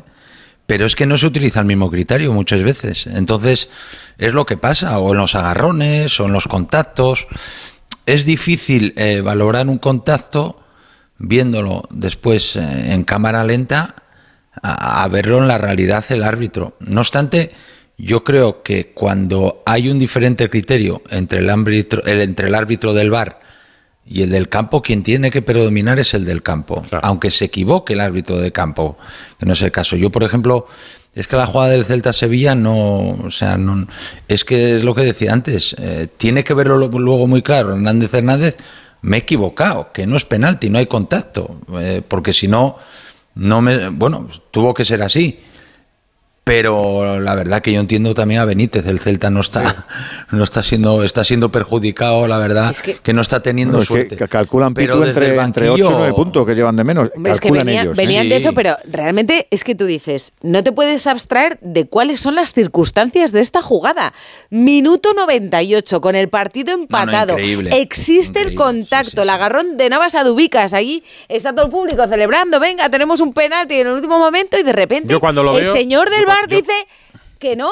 Y yo- y yo- el señor del césped dice, ah, pues no, pues, pues lo que yo he visto, pero si lo has visto, o sea, eso existe. Entonces, Rocío, no, es que no lo entiendo, o sea, mí- no entiendo. Sí, para mí la jugada es dudosa, ¿eh? O sea, Sí, a ver, sí, no, Para mí sí. no también. es un penalti sí. claro, No. claro, claro, porque sí que es cierto que el delantero del Celta también eh, Hace, coge de la sí. camiseta a Navas. Pero bueno, pero mm, es un penalti que yo creo que se puede pitar perfectamente. Claro. Pero no es de estos penaltis que digas tú escandalosos, es clarísimo. No, no, Jesús Navas eh, Hay un forcejeo. al delantero del Celta y hay un forcejeo y impide a este jugador del Celta rematar ese centro, ¿no? Entonces yo para mí era un penalti, yo según vi la imagen y después en la repetición también digo, jolín, a mí me parece penalti. Pero yo, yo, yo evidentemente cuando llamaron a Hernández Hernández al bar digo yo, "Uh, esto es que no. No, pues fíjate lo que ya- pensé yo. A- Yo me imaginaba. A, a mí me podía parecer, o sea, un penalti dudoso, como tú, Pitu. Pero una vez que lo pita y va al bar, digo, nos hemos perdido algo. Ha habido una mano previa, es que- ha es que- habido un agarrón. es que el agarrón de un Dubicas no se ve en la Hay primera. un fuera de juego que me he comido en, el Sí, inicio de la jugada. sí. Lo que no imagino es que le mandan a revisar la jugada, porque una vez que te agarran, aunque te parezca dudoso, si el árbitro Ya de campo está, lo pita, ya ya, está. está. Es que eso ya es lo que no hay pasaba, eso, eso era lo que pensábamos todos, ¿no? Que si el VAR considera, el árbitro Alfredo. lo ha visto, ya está, más o menos intensidad. Ya. Y claro, está, está bien realmente la explicación de Rafa Benítez de diciendo, bueno, pues lo- los newtons de la energía con la que Sí. estás empujando a un tío, ¿no? Eh, pero es lo que dice Alfredo, ¿eh? Eh, que, que el agarrón en la primera jugada, cuando, cuando te dan la jugada sin, sin poner la repetición, sí que es verdad que el agarrón de a Jesús Navas no se ve. se se ve, no. solo el de, el de Jesús Navas a- al delantero del Celta. Pero bueno, es, es la verdad que para el Celta pues no, no está siendo el VAR Bueno, muy, a- muy productivo. Así acabó con Yago Aspas desesperado tirando Bueno, el bueno, monitón ay, del ah, por bar. cierto, ha pedido pedido- ha disculpas pedido disculpas. No, no, que lo Sí, entiendo. sí, es, claro. es la mala sangre que se hace en ese momento. Ha pedido disculpas. A la, a la 1 y 22 minutos de la tarde. Ya ha tenido tiempo de pedir disculpas. ¿eh? Bueno, pero yo, no ha madrugado yo- para pedir yo- disculpas. Yo lo Bueno, entiendo como salió- un calentón y no. Salió Bueno. pateando el... los calentones pues no los entiendo. que se ¿eh? empieza Sí, así sí, y luego, tiras un semáforo por delante. No, no, yo no los entiendo los calentones. Bueno, Bueno, el- es verdad que dice que no, de- a es, terapia. que no es el ejemplo que quiere dar a los celtistas más pequeños, A la porque, por si alguien no lo ha a la visto, salía del terreno de juego y se cargó A la, la, a la 1 y cámara del bar. 21 ha puesto el tuit. La pantalla. Y habrá madrugado. Cuando ha quitado el modo avión de, Claro, del pues móvil. no, por la Pues mañana. igual es que se ha levantado tarde. A la Ya 1 y va, 21 te levantas tú, no te levantas tan tarde la gente. Perdona, después de un partido de fútbol necesitas descansar. Ya te digo yo que no. Pasa que le habrán, comido la oreja y decir, niño, ponte que te van a caer entre uno y cuatro partidos. Ponte que te- vas a pagar el monitor y a lo mejor vas a, vas Eh, a La estar a ima- descansar. Esto- Además es que Aspas lleva mucho tiempo sin marcar goles, Sí, que, no que luego es verdad que hace cosas maravillosas en el campo, pero Pues ayer no que se le fino. juntaría una cosa con Que, otra. que antes de romper el monitor pidió la rebelión. Quería que se fueran los jugadores del campo. ¡Vámonos, vámonos, vámonos! Esto ocurrió, bueno, un poco no fruto un también de la situación del Celta, que está en la parte baja de la clasificación y en descenso todavía. Esto ocurrió ayer, sábado. Hoy lo comparábamos con otra jugada, que es la de Hugo Duro, que le ha dado la victoria al Valencia en Mestalla. Edu Esteve, buenas noches. Hola Edu, ¿qué tal? Buenas noches. Allí la gente tiene la sensación un poco de que la balanza ha caído hoy del lado del Valencia o, o alguien ve un penalti Sí. claro a Hugo Duro. No, aquí, aquí fíjate que la, la prensa valenciana habla de penaltito. ¿Vale? Porque yo creo que no, no es penalti. Eh, yo también veo que efectivamente hay un contacto, pero no hay los newtons suficientes como para que se pueda pitar penalti, con lo cual yo, yo para mí no es penalti. O sea, yo, yo sinceramente creo Voy que a no es entrar en Amazon, Edu, a ver si hay una máquina para medir los newtons. Venga, voy a ponerme y me la compro. No, pero os digo una cosa, yo, yo, yo entiendo que hoy, por ejemplo, el VAR no se equivoca. O sea, hoy el VAR eh, no, no interviene porque, bueno, el colegiado lo pita, hay un contacto y el colegiado interpreta que ese contacto es suficiente para que sea penalti. Yo creo que se equivoca ayer. Ayer es cuando no debe entrar porque efectivamente es una, claro, es una jugada de grises, con lo cual, bueno, pues no tiene que entrar el VAR. Hoy eh, eh, lo ha hecho bien el VAR. El que lo ha hecho mal ha sido el colegiado que se equivoca interpretando ese contacto como penalti. Así es. No, en Valencia, mira, la portada de Superdeporte que estaba viendo ahora viento a favor, dice gana incluso en los días con menos acierto, Pepelu anotó un penalti que no era. O sea que. Pero claro. sí, sí, se ha reconocido. Sí, pero que si, Y el- después si el criterio es corregir al árbitro de campo, puede entrar a corregirlo. Sí, y hay una entrada también durísima de Gabriel Paulista que podía Ah, haberlo sí. expulsado perfectamente. Roja, sí, o sea sí. que hoy, hoy, pe- hoy el árbitro ha favorecido claramente al Valencia, perjudicado al Granada. O sea, las cosas como son, ¿no? Sí, eso, eso yo creo que lo tiene, lo tiene claro Paco López también. Sí, sí, pobre. Porque Que ha pegado, ha pegado una rajada buena, ¿eh? Pues han habido dos, dos jugadas decisivas. Un penalti por un teatro de Hugo Duro. Ya está. Es la, la regla, hay que decirlo tal y como es. Y luego una entrada con los dos pies, que es roja directa a, a Paulista, que, que no la sanciona. Nosotros hace dos semanas nos expulsan por mucho menos a Lucas Boyé. Y el señor que está en el bar, creo que ya es reincidente con nosotros, creo que se lo tiene que, se lo tiene que hacer mirar. Si es que le debemos algo a alguien. ¿El Granada le debe algo o porque esto ya es...? Pero es que de verdad, o sea, de verdad, las dinámicas en fútbol existen y a nosotros verdaderamente nos están queriendo hundir o, no nos están dejando meternos en una dinámica positiva. ¿Por qué? Pues porque hay decisiones que evidentemente no nos están beneficiando. Entonces que se lo hagan mirar también algunos si, si de verdad por lo menos, a ver si que todavía queda muchísima liga, podemos, nos pueden tratar de forma justa. Es la misma teoría de Aspas. era ¿no? en- Cada vez que levantamos la cabeza, nos la vuelven Porque a es la tal, consecuencia de un equipo desesperado, en situación de urgencia, en descenso. Claro, es normal. Mira, el Granada es penúltimo con seis puntos, a tres puntos ya de la salvación que marca el Mallorca. Estas palabras las decía en Dazón con nuestro compañero de Dazón y del chiringuito Alex Silvestre. Hablabas eh, un poco ¿no? del nerviosismo. El nerviosismo se ve también en este momento con Alex Silvestre. Ahora mismo teme por, por supuesto con esta dinámica. Ah, no me jodas. Venga, va, tío. ¿Qué voy a tener por mi puesto? De verdad que, eh, en- de verdad que me puedes hacer esa pregunta. Pregunto ¿En por la situación que está viviendo ahora ¿En mismo el- serio me el puedes equipo. hacer esa pregunta? La situación del equipo no es buena. Pero me puedes. ¿De verdad? ¿En serio? Bueno, creo que Si por la temo por mi situación le puedo puesto- preguntar, sí. Por la situación de- del equipo. Está en Del equipo sí, pero, no, pero no me preguntes por si tengo por mi puesto, me puedes preguntar lo que quieras. Pero de verdad, también te, podéis tener un poquito de consideración. Sí, por supuesto. Evidentemente, y un poquito de respeto a la situación de cada uno. no temo por mi puesto, tengo la confianza total de, mi, de, de todo el mundo. y es la verdad, pero no podemos estar así cada vez que... que- ¿En serio? ¿No habéis visto competir al equipo? ¿Habéis visto a los chavales cómo están? Supuesto. Pues ya está. No, no, me te- no temo absolutamente a nada. Temo a que sean justos con, con nosotros y de verdad, y nosotros seguiremos trabajando y seguiremos peleando. Y el puesto de un entrenador, pues, pues chicos, que de verdad, no por mí, pero es que, en serio, eh, joder, yo creo que, que a nadie le, le gusta que le quiten el puesto de trabajo, ¿no? Ni a ti, ni a mí, ni, ni a nadie. Entonces, incidir en eso, aunque sea vuestro trabajo, creo que, que, que debéis, creo, ¿eh? Que debéis un poquito medir las situaciones y los momentos. Ya está. Se ha equivocado aquí Paco López porque además hace una, ¿eh? una pregunta totalmente eh, co- coherente con la situación y desde, vamos, toda, con toda la educación del mundo. O sea, Coherente y Rocío, pertinente. Ro- No, Ro- Rocío, yo, conozco, a, Pa- conozco a Paco López de su estancia aquí en el Levante. Tiene esos prontos a veces, es verdad que eres muy temperamental y te digo que le ha pedido disculpas ¿eh? a- Sí, al periodista claro. Alex Silvestre. Le ha pedido Si, disculpas. si en la propia respuesta Edu luego va, va, va bajando, sí, va bajando. Va bajando Newton. En plan, ¿cómo que haces esto? que en el fondo nos lanza, y aquí hay un entrenador como Pitu, y nos, lanza un mensaje a la prensa que es, que es comprensible. La prensa suele intentar marcar el ritmo de lo que hay que opinar o no. Si la prensa deja de hablar de estas cosas, pues no, no- entonces el entrenador dice, no, no habléis tanto de mi cargo que en el fondo me van a echar porque estáis todas las semanas hablando de mi cargo, dejad, dejadme tranquilo, que es lo que dice, no, no, no miréis a mí a lo de mi cargo porque al final, de tanto hablar de que me van a cesar o me van a destituir, me, me terminan ¿A ti te destituyendo. ha pasado alguna parecida, Pitu? Sí, sí, Edu lo sabe. Sí, sí. Alguna también. A ver, hay que entender a Paco. eh, pierde un partido importante de una manera injusta por, por las decisiones arbitrales, pues es jolín. Es que, a ver, eh, estás a 180 pulsaciones y, y yo lo entiendo perfectamente porque me veo representado en él. Pero bueno, si lo que decís y encima ya le pidió disculpas, pues. ¿Y tú qué, pues que- tú qué dijiste Yo- aquel día que te pasó? ¿Qué, qué le dijiste al compañero? Bueno, bueno, fue un tema.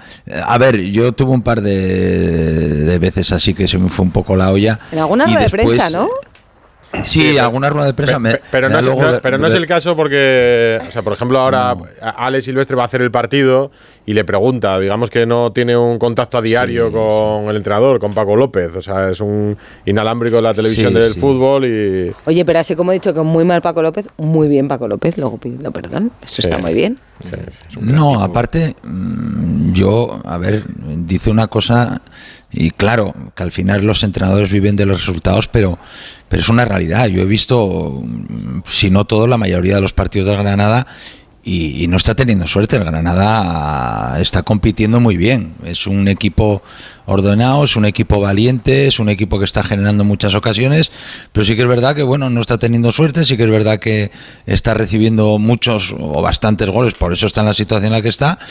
Pero no veo un equipo muerto, veo un equipo desde fuera, ¿eh? que está con el entrenador y, y yo creo que bueno que Paco es un bueno ya lo ha demostrado es un grandísimo entrenador y pienso que, que si le dan tiempo va a sacar esta situación Pues nada, ha ganado el Valencia, que está arriba, ha perdido el Granada, está muy, que sigue está muy bien, Edu, ¿eh? estarás contento, ¿eh? Edu Esteve. Sí, sobre todo por la afición, ¿eh? porque hay una conexión total con Mestalla. Fijaos que hubieran sido No, 40 y por la clasificación. 22. Del año pasado Sí, este, ¿no? claro. No, hoy, hoy ya se le ha preguntado a Baraja si se sueña con Europa y ha dicho calma, que aquí hay que sumar los puntos para la permanencia y luego ya hablamos de otra cosa. ¿Cómo sois? Abrazo, Esteve. Pasáis del frío al calor, qué bueno. Somos falleros. Ya te digo, ya te digo. Montamos la falla y la quemamos. Y la que más. Pero en el mismo día, además. claro. Venga, no quemes nada antes de ir a dormir. Oye, que, que me lo Una- que un abrazo. dentro de la mañana. legalidad, dentro de la legalidad. Doce y media. Ganó el Barça ayer en San Sebastián, en Donosti, 0-1 en el 93. Y con polémica también, ¿eh? Bueno, ahora vemos. Radio Estadio. Rocío Martínez y Edu Pidal.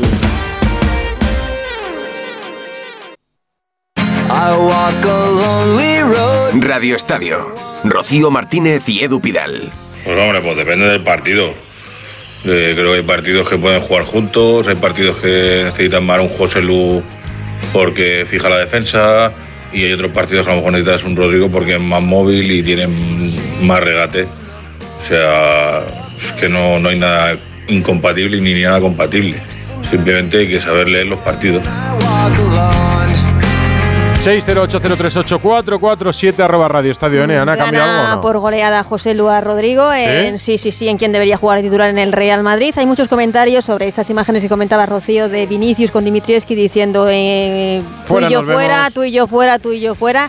Bueno, Quería tomarse un hay café. comentarios de todo tipo, pero me quedo con la gente que piensa que Vinicius es muy valiente por retar así a una persona como Dimitrievski, con el que yo desde luego no me metería nunca. Y Dimitrievski con los compañeros del chiringuito ha restado todo tipo de polémica al asunto. Ha dicho, nada, yo me lo he tomado como que nos vemos fuera para tomar algo. O Eso te que después de le ha escucharle- restado polémica al tema. Después de escucharle a Dimitrievski, yo creo que sí, que si tú y yo fuera, tú y yo fuera, se tomaran algo juntos, la verdad. Tremendamente, naturales los jugadores del Rayo. Del Rayo, sí, ¿verdad? Muy bien. Naturales, muy futboleros, muy Sí. futboleros. Ha sido futbolero. Alfredo Martínez fue tan futbolero que no pensó que en el minuto 94 iba a cantar un gol de Araujo para darle la victoria al Barça. No, no lo pensó. ¿No? Siempre está preparado por Y si con acaso. y con intríngulis. Pero había, no lo había pensó. perdido la fe ya. Mm, Yo creo que ayer un poco sí, un poco sí. A ver, Alfredo. No, no. Buenas noches. No, Sí. no, porque. Llegaste no, a porque pensar ¿sabes que por ibas a cantar uno de la Real antes. No, no, pero ¿sabes por qué? Porque el partido iba a eso. O sea, tantas oportunidades falladas por la Real, dices, es que se, se pinta. Fíjate que Gaby la tuvo un minuto antes.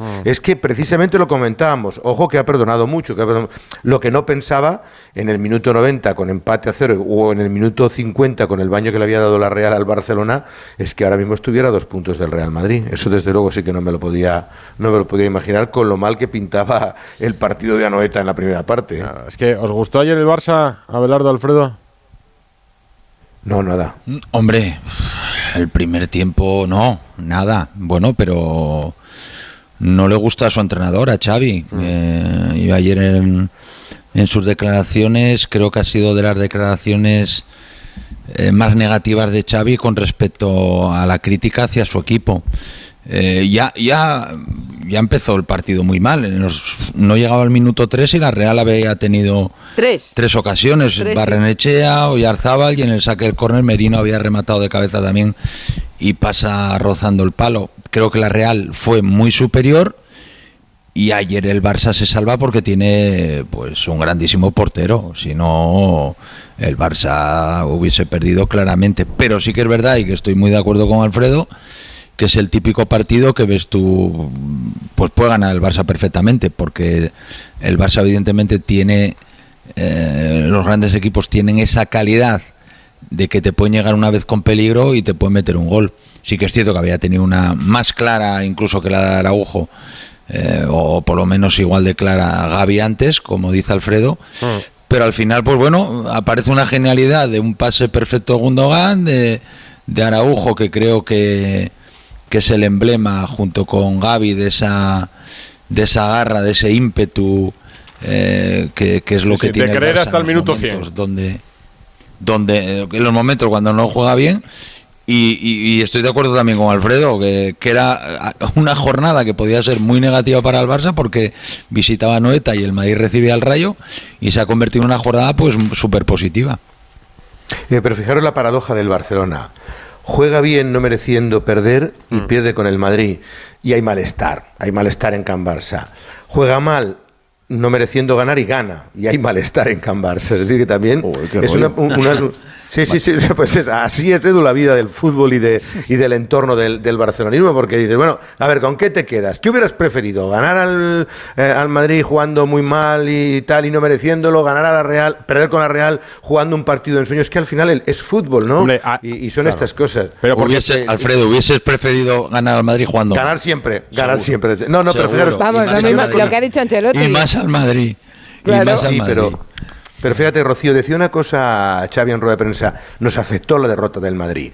Yo no sé si es un análisis para decir, bueno, voy a dar razones, pero no sabes hasta qué punto, pero bueno, venían de ese partido con la tensión de que si no ganabas ante la Real, ahora esta noche habríamos abierto a las 11 y 35 Barcelona, señores, a 7 puntos. ¿Cómo está Barcelona, Alfredo? ¿Me entiendes? O sea, que, que había más que 3 puntos en juego. y no Hombre, sé si pero, pero, también lo de, pero lo que le pasa ayer al Barça eh, no tiene nada que ver con el clásico, creo yo, porque No, ni con Xavi de el pone, el foco en la actitud de los jugadores.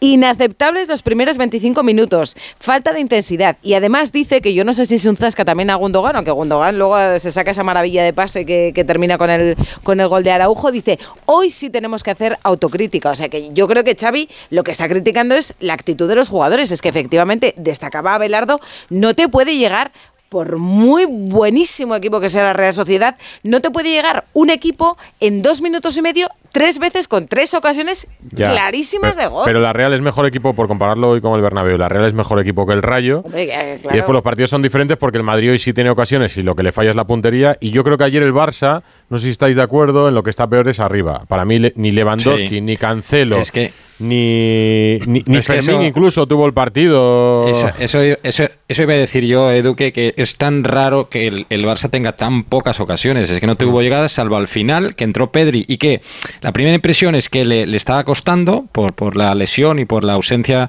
y, y por el miedo a la recaída y todo eso, Mm. pero de repente se inventa ese pase magnífico a Gaby, dices ya ha vuelto Pedri, aunque sea en esa genialidad, y después es verdad que el, el pase maravilloso de Gundogan que permite el desmarque y el gol de Araujo, pero mm, hay que decir que ayer el Barça fue muy afortunado y también muy favorecido por el árbitro, porque lo de el penalti de Yarzábal y la, y la no expulsión a Araujo, pues hombre, eso determina también el encuentro. Y está bien atrás. Ayer hace un buen partido. Pedíamos al Ter Sí. Stegen de los mejores Ter momentos y Ter Stegen está enorme. Bueno, atrás no está bien, porque los salvas Ter Bueno, Stegen. digo, para que Arau- Ter Araujo y Ter Stegen- Stegen, Araujo y Ter Atrás Stegen. del todo, Stegen atrás entra todo. dentro de los de atrás, Sí, sí. evidentemente.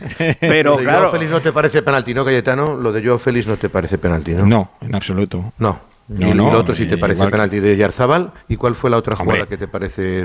Hombre, lo de Araujo, la entrada de Araujo en la primera parte es, es bueno, si no roja? es roja, pues casi, casi. Pues sí, y no, no, no le sacó no, ni no, amarilla. no. Yo Hombre, ahí- de roja- de roja no nos estamos de pasando un poquito Bueno, de frenada. entra con una no fuerza y con los, los, los tacos por pero, delante. pero, vamos, pero parece- toca toca balón, sí que es verdad Sí, que toca después, balón, por la inercia. no, todo. No, no, no, Hombre, no pero se puede a entrar así, no se puede entrar así. no, hombre, a ver, yo no digo que se tenga que entrar así, pero, pero me parece amarilla, no me No parece roja, para roja, nada. vamos. Y yo, mm, un poco volviendo a- al tema de, del juego del Barça, yo creo que el Barça eh, echa mucho de menos a, a Pedri y a Frenkie de Jong. Pero mucho, y te voy a dar un motivo. Eh, Sobre todo ahora, a Real- Guión. Sí, pero te voy a dar un motivo. Eh, un equipo como la Real, que sabes que te aprieta arriba, como apretó ayer al Barça, y que el Barça intenta salir el balón jugadores de atrás, eh, con Frenkie de Jong y con Pedri te dan esa continuidad en el juego. Aunque ellos reciban de espaldas con un jugador apretándoles, ellos te van a dar esa continuidad, te van a sacar un pase, te van a hacer un control ori- orientado alejado del rival, o van a provocar que ese rival te haga falta y ya descongestionas al equipo. Yo creo que, que ayer el Barça, eh, tanto Gaby como como eh, Fermín, eh, yo creo que, sufrieron ese acoso. Y después me sorprendió un poco, sí que es verdad, Xavi, en la alineación hablamos de los hombres de arriba. Hay que pensar que Cancelo para mí no es un extremo. Eh, lo utiliza ahí. Me sorprendió, ¿no? Que no sacase o, Lleva dos o a. Yamal, o a Rafinha o, Le- o al propio Ferran Torres, ¿no? Que podía ocupar esa posición. Eh, A Cancelo me le sorprendió para quitas ahí, buscar un poco Pitu. más ese desequilibrio. Le, pita- le quitas qui- 50 metros, que son los 50 metros donde él hace daño. Cuando ya viene en carrera, cuando viene en velocidad, Cuando a Cancelo, cuando te mete, se mete en el centro del campo. es, de- todo eso se lo quitas metiéndole tan arriba. Mm, Y, y Sí, se ha visto en los dos partidos, ayer, además. Ayer la Real hizo una cosa para mí que estuvo espectacular. Eh, Araujo sufrió en el primer tiempo con Barrenechea. ¿Y por qué sufrió? Porque ca- prácticamente el Barça hacía una salida de tres con, De tres, con sí. Araujo, Cunde e Íñigo Martínez y subía mucho Cancelo y Abalde a los carrileros. ¿Qué pasa? Al recuperar tan rápido la Real el balón, ¿qué hacía? Abría mucho tanto a Cubo como a Barrenechea y cuando recibía el balón en banda, prácticamente Barrenechea recibía ya en carrera y Araujo le obligaba a recular y muchas veces defendía dentro de su propio área. No era como cuando marcaba Vinicius, por ejemplo, el otro día, que Vinicius muchas veces eh, recibía de espaldas. No, no, Barrenechea ya recibía el balón de cara en conducción y ahí Araujo, evidentemente, Araujo y cualquier defensa, sufre cuando viene un jugador rápido y habilidoso con el balón. Entonces eso la Real sí que es verdad que lo hizo fenomenal. Por, por el hecho de que hacía esa salida de tres también el Barça y le robaban en, en campo propio. La, la No, sensación es que, que- dio. del- perdón, perdona, la, la sensación que dio por primera vez en mucho tiempo es que el Barcelona fue muy inferior a un rival durante muchísimos minutos. O sea, comentábamos con Gerard durante la transmisión del partido esa sensación de, de verdad de que no podía con un equipo, en teoría, con, un- con una categoría futbolística mucho menor que la tuya y le dio un baño futbolístico. Y luego hay otro debate importante y es el papel de Lewandowski. O sea, Lewandowski no está en forma y juega de inicio, se marcha y, y el equipo remonta sin él y sin Joao Félix en el banquillo, con una señal importante de que tampoco bien Eso te iba a decir, que Que yo, claro, Félix, hablábamos claro. de la... Se de- le puso una cara, una cara Leti con el, en el banquillo. Sí, no Es porque sí, sí, se- no, eh, llevamos, cada vez que hablamos de Joao Félix, ha hablado de tendrá regularidad, que es lo que no ha tenido nunca. Alfredo. Bueno, ahora le ha tocado la, ahora le ha tocado la mala racha, ¿no? Ahora le ha tocado la racha en la que no ha. eh, eh, lo, lo que estabais comentando un poco de Joao Cancelo y Joao Félix es que están jugando mucho.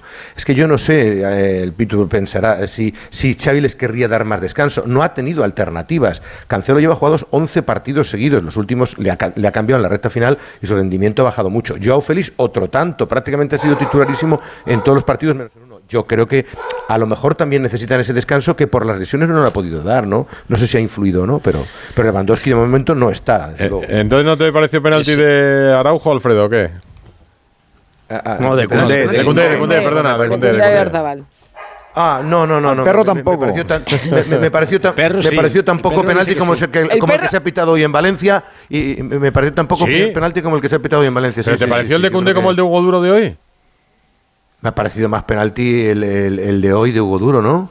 ¿Te ha parecido Pero- más penalti el de Hugo Duro que el de Pero si le ponen a por eso te digo- zancadilla. por eso te digo que se Aquí la aquí la gente se ríe, digo- no saben si lo dices en serio o broma. Por eso te digo, como pitan las cosas que pitan, pues a mí no me parece penalti lo de Cundé, vamos, no me parece penalti. el- ni- el- el- No, la- Desde luego, lo la- que no me parece, lo que no me parece es que en el partido de ayer en Anoeta la actuación arbitral fuera importante, pero para nada, para nada. Hombre, Vamos, hombre, si pita penalti eh, de, de Oye, oye, en la rueda de prensa, puede en la rueda de prensa de Imanol Alguacil no hubo ni una pregunta Bueno, y ni por- una alusión muy bien. al tema arbitral. Me parece muy bien. Porque no estabas tú en la sala de prensa, eh, ¿no? por- No, no, porque ellos se Ah. fijan en su autocrítica y, y- y me parece fantástico por parte de Imanol Alguacil que hiciera una presión. No, pero ni periodistas, O sea, ni un solo no- periodista preguntó por el tema Pues arbitral. también. Ni un solo periodista. quiere decir nada, ¿eh? Pues bien, por- Bueno, me parece bien por ellos. eh, pero- pero hay entonces, que- entonces, hay que a lo mejor en toda, entonces los 16 si es penalti o no, quiero decir. de- Pero el penalti es muy no, hombre, claro. pero, pero que, pero que, pero que, que la ¿Tú cre- tertulia, la, ter- la, la rueda de prensa no circundó en ningún momento ni referenció sobre la actuación arbitral. Nadie pensaba eso- que el árbitro hubiera condicionado el resultado del partido. Entonces, yo te estoy contando hechos, no te estoy dando valoraciones de lo que es Bueno, pero eso no Eso no quiere, eso no quiere decir. Hombre, o sea, quizás los de San Claro, Sebastián tampoco- no tampoco hacen, no que hacen la que pregunta penalti quiere porque decir- saben que tampoco- nunca creo- habla de los que que- árbitros. Yo pero que que tampoco estaban- que vosotros penséis tan- que es penalti quiere decir que sea penalti. No, no, yo creo que la Real estaba tan hundida porque es increíble que, que perdiera ese partido que yo creo que es que no, no les dio ya para, o sea, porque es que era increíble, O o sea, que ese Barcelona resultado no piensa que le un milagro. Fíjate que Laporta le Barcelona- dijo a un niño de la Bueno. Real Sociedad, habéis merecido ganar y le dijo Laporta al niño dice, esto es la suerte La de los campeón. campeones. Y yo creo que la mundo, lectura, ¿eh? la lectura del Barça ayer, que Xavier estaba muy cabreado, yo creo que con sus futbolistas, 24 horas después, claro, imagínate cómo cambia la lectura de este resultado, por mucho que no fuera merecido, que fuera el 93. Bueno, y qué, partidazo hizo Cubo, ¿eh? Qué, jugadorazo, cómo ha crecido este chico y qué maravilla, ¿eh? Cómo, qué velocidad tiene, qué habilidad y bueno, qué, duelo con, con más bonito. Así queda la clasificación después de la victoria ayer del Barça en San Sebastián, con el Barça un poquito más cerca del Real Madrid, con el Girona líder con 31 puntos, dos más que el Real Madrid, cuatro más que el Fútbol Club Barcelona, seis más que el Atlético de Madrid, que todavía tiene un partido menos del que tiene aplazado con el Sevilla. Rocío. Pues nada, muchas gracias a Alfredo y ahora que no se mueva nadie, porque hoy, ¿quién nos Pues ha por levantado cierto- de los asientos? Un asturiano. Por cierto, Alfredo, dinos. Pe- Perdona, Rocío, antes de irme, que suspense hoy porque ha estado cerrado el aeropuerto de Hamburgo, donde Ah, tenía ¿sí? que viajar el Barcelona. Cierto. Sabéis que estaba un, un hombre que, que entró con su hija y has tenido el aeropuerto cerrado Como prácticamente rehén, tenía a su hija de 24 cuatro horas. años como rehén. Sí, y al final, eh, afortunadamente, el tema se ha resuelto hace unas horas. El Barcelona tenía un plan B para viajar hasta Hamburgo a través de otro eh, aeropuerto alternativo y afortunadamente hoy se ha resuelto. Y mañana confiamos tanto el Barça como la prensa poder aterrizar más o menos en hora en, en Hamburgo para las ruedas de prensa. Sobre todo la prensa, que al Barça no da igual, pero sobre, todo vosotros. Por lo menos nosotros que lo contemos. Ya que te Sin lo- De Jong, pero con Pedri, ¿no? Te lo agradezco, Edu. Sin De Jong, no, no ha entrado en la lista de Jong, no hay ninguna novedad de momento. Ahí hay un casus belli, me, me da la sensación de que De Jong, hasta después del parón de selecciones, no va a volver. El futbolista ha tenido malas sensaciones y, y es una rémora, como decía el Pitu, de, que está acusando evidentemente el, el Barça. Abrazo, Alfredo. Gracias. Otro fuerte para vosotros. Adiós, buenas noches, esta mañana. Radio Estadio. Rocío Martínez y Edu Vidal.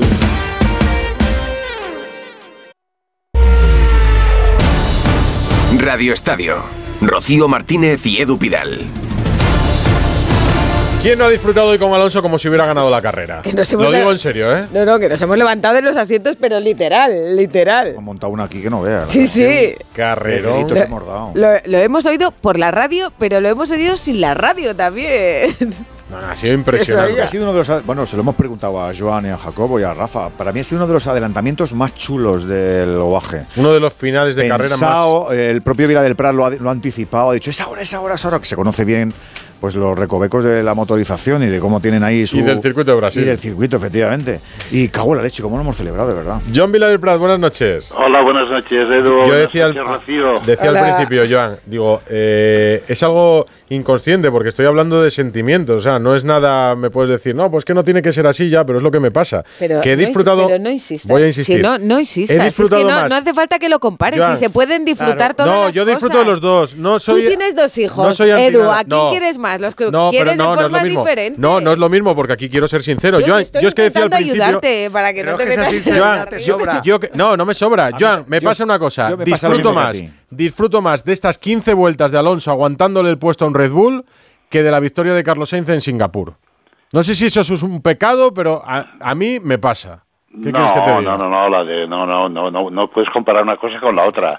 Lo de, lo de Singapur con, ah, con Carlos fue extraordinario, ¿eh? Sí. O sea, es de Pero a mí lo que me pasa por de dentro cuando veo la carrera de hoy No, no, bueno, me bueno, pasa pero nunca. Hay que, si, si, si dijéramos, si estás dentro del, de- del mundo de la Fórmula 1 y sabes cómo funciona, lo que hizo, lo que hizo. No, no, pero Carlos si no le quito mérito, fue- Joan. Digo lo que yo siento. ¿eh? Hombre, pero, que no por le esa- quito mérito. Pero por esa Pero regla de tres, las victorias de Verstappen, la verdad que el Mundial de Verstappen es un rollo, porque claro, no hay emoción ninguna. Pero que no o le sea, quito se mérito. va y va primero. Pero si no le quito mérito, Media ni, España- ni media- siquiera digo que sea mejor. Digo que lo disfruto más. Media España te No, lo- entiende. lo, que, lo que tú disfrutas es ah, adelantarse y sobreadelantarse y este tipo de cosas que En una la vuelta, la 1, ¿no? última, además. Esto, esto es la, la, la gracia de las carreras es esto, ¿no? De, de no, no, no hacer una procesión uno detrás de otro y, y más o menos ah, eh, imposible adelantar, no. Aquí eh, en un sitio que es un circuito que lo permite, que tiene dos zonas de RS, son dos zonas que si lo haces bien en una, pues te puede fallar, pero en la otra la puedes conseguir.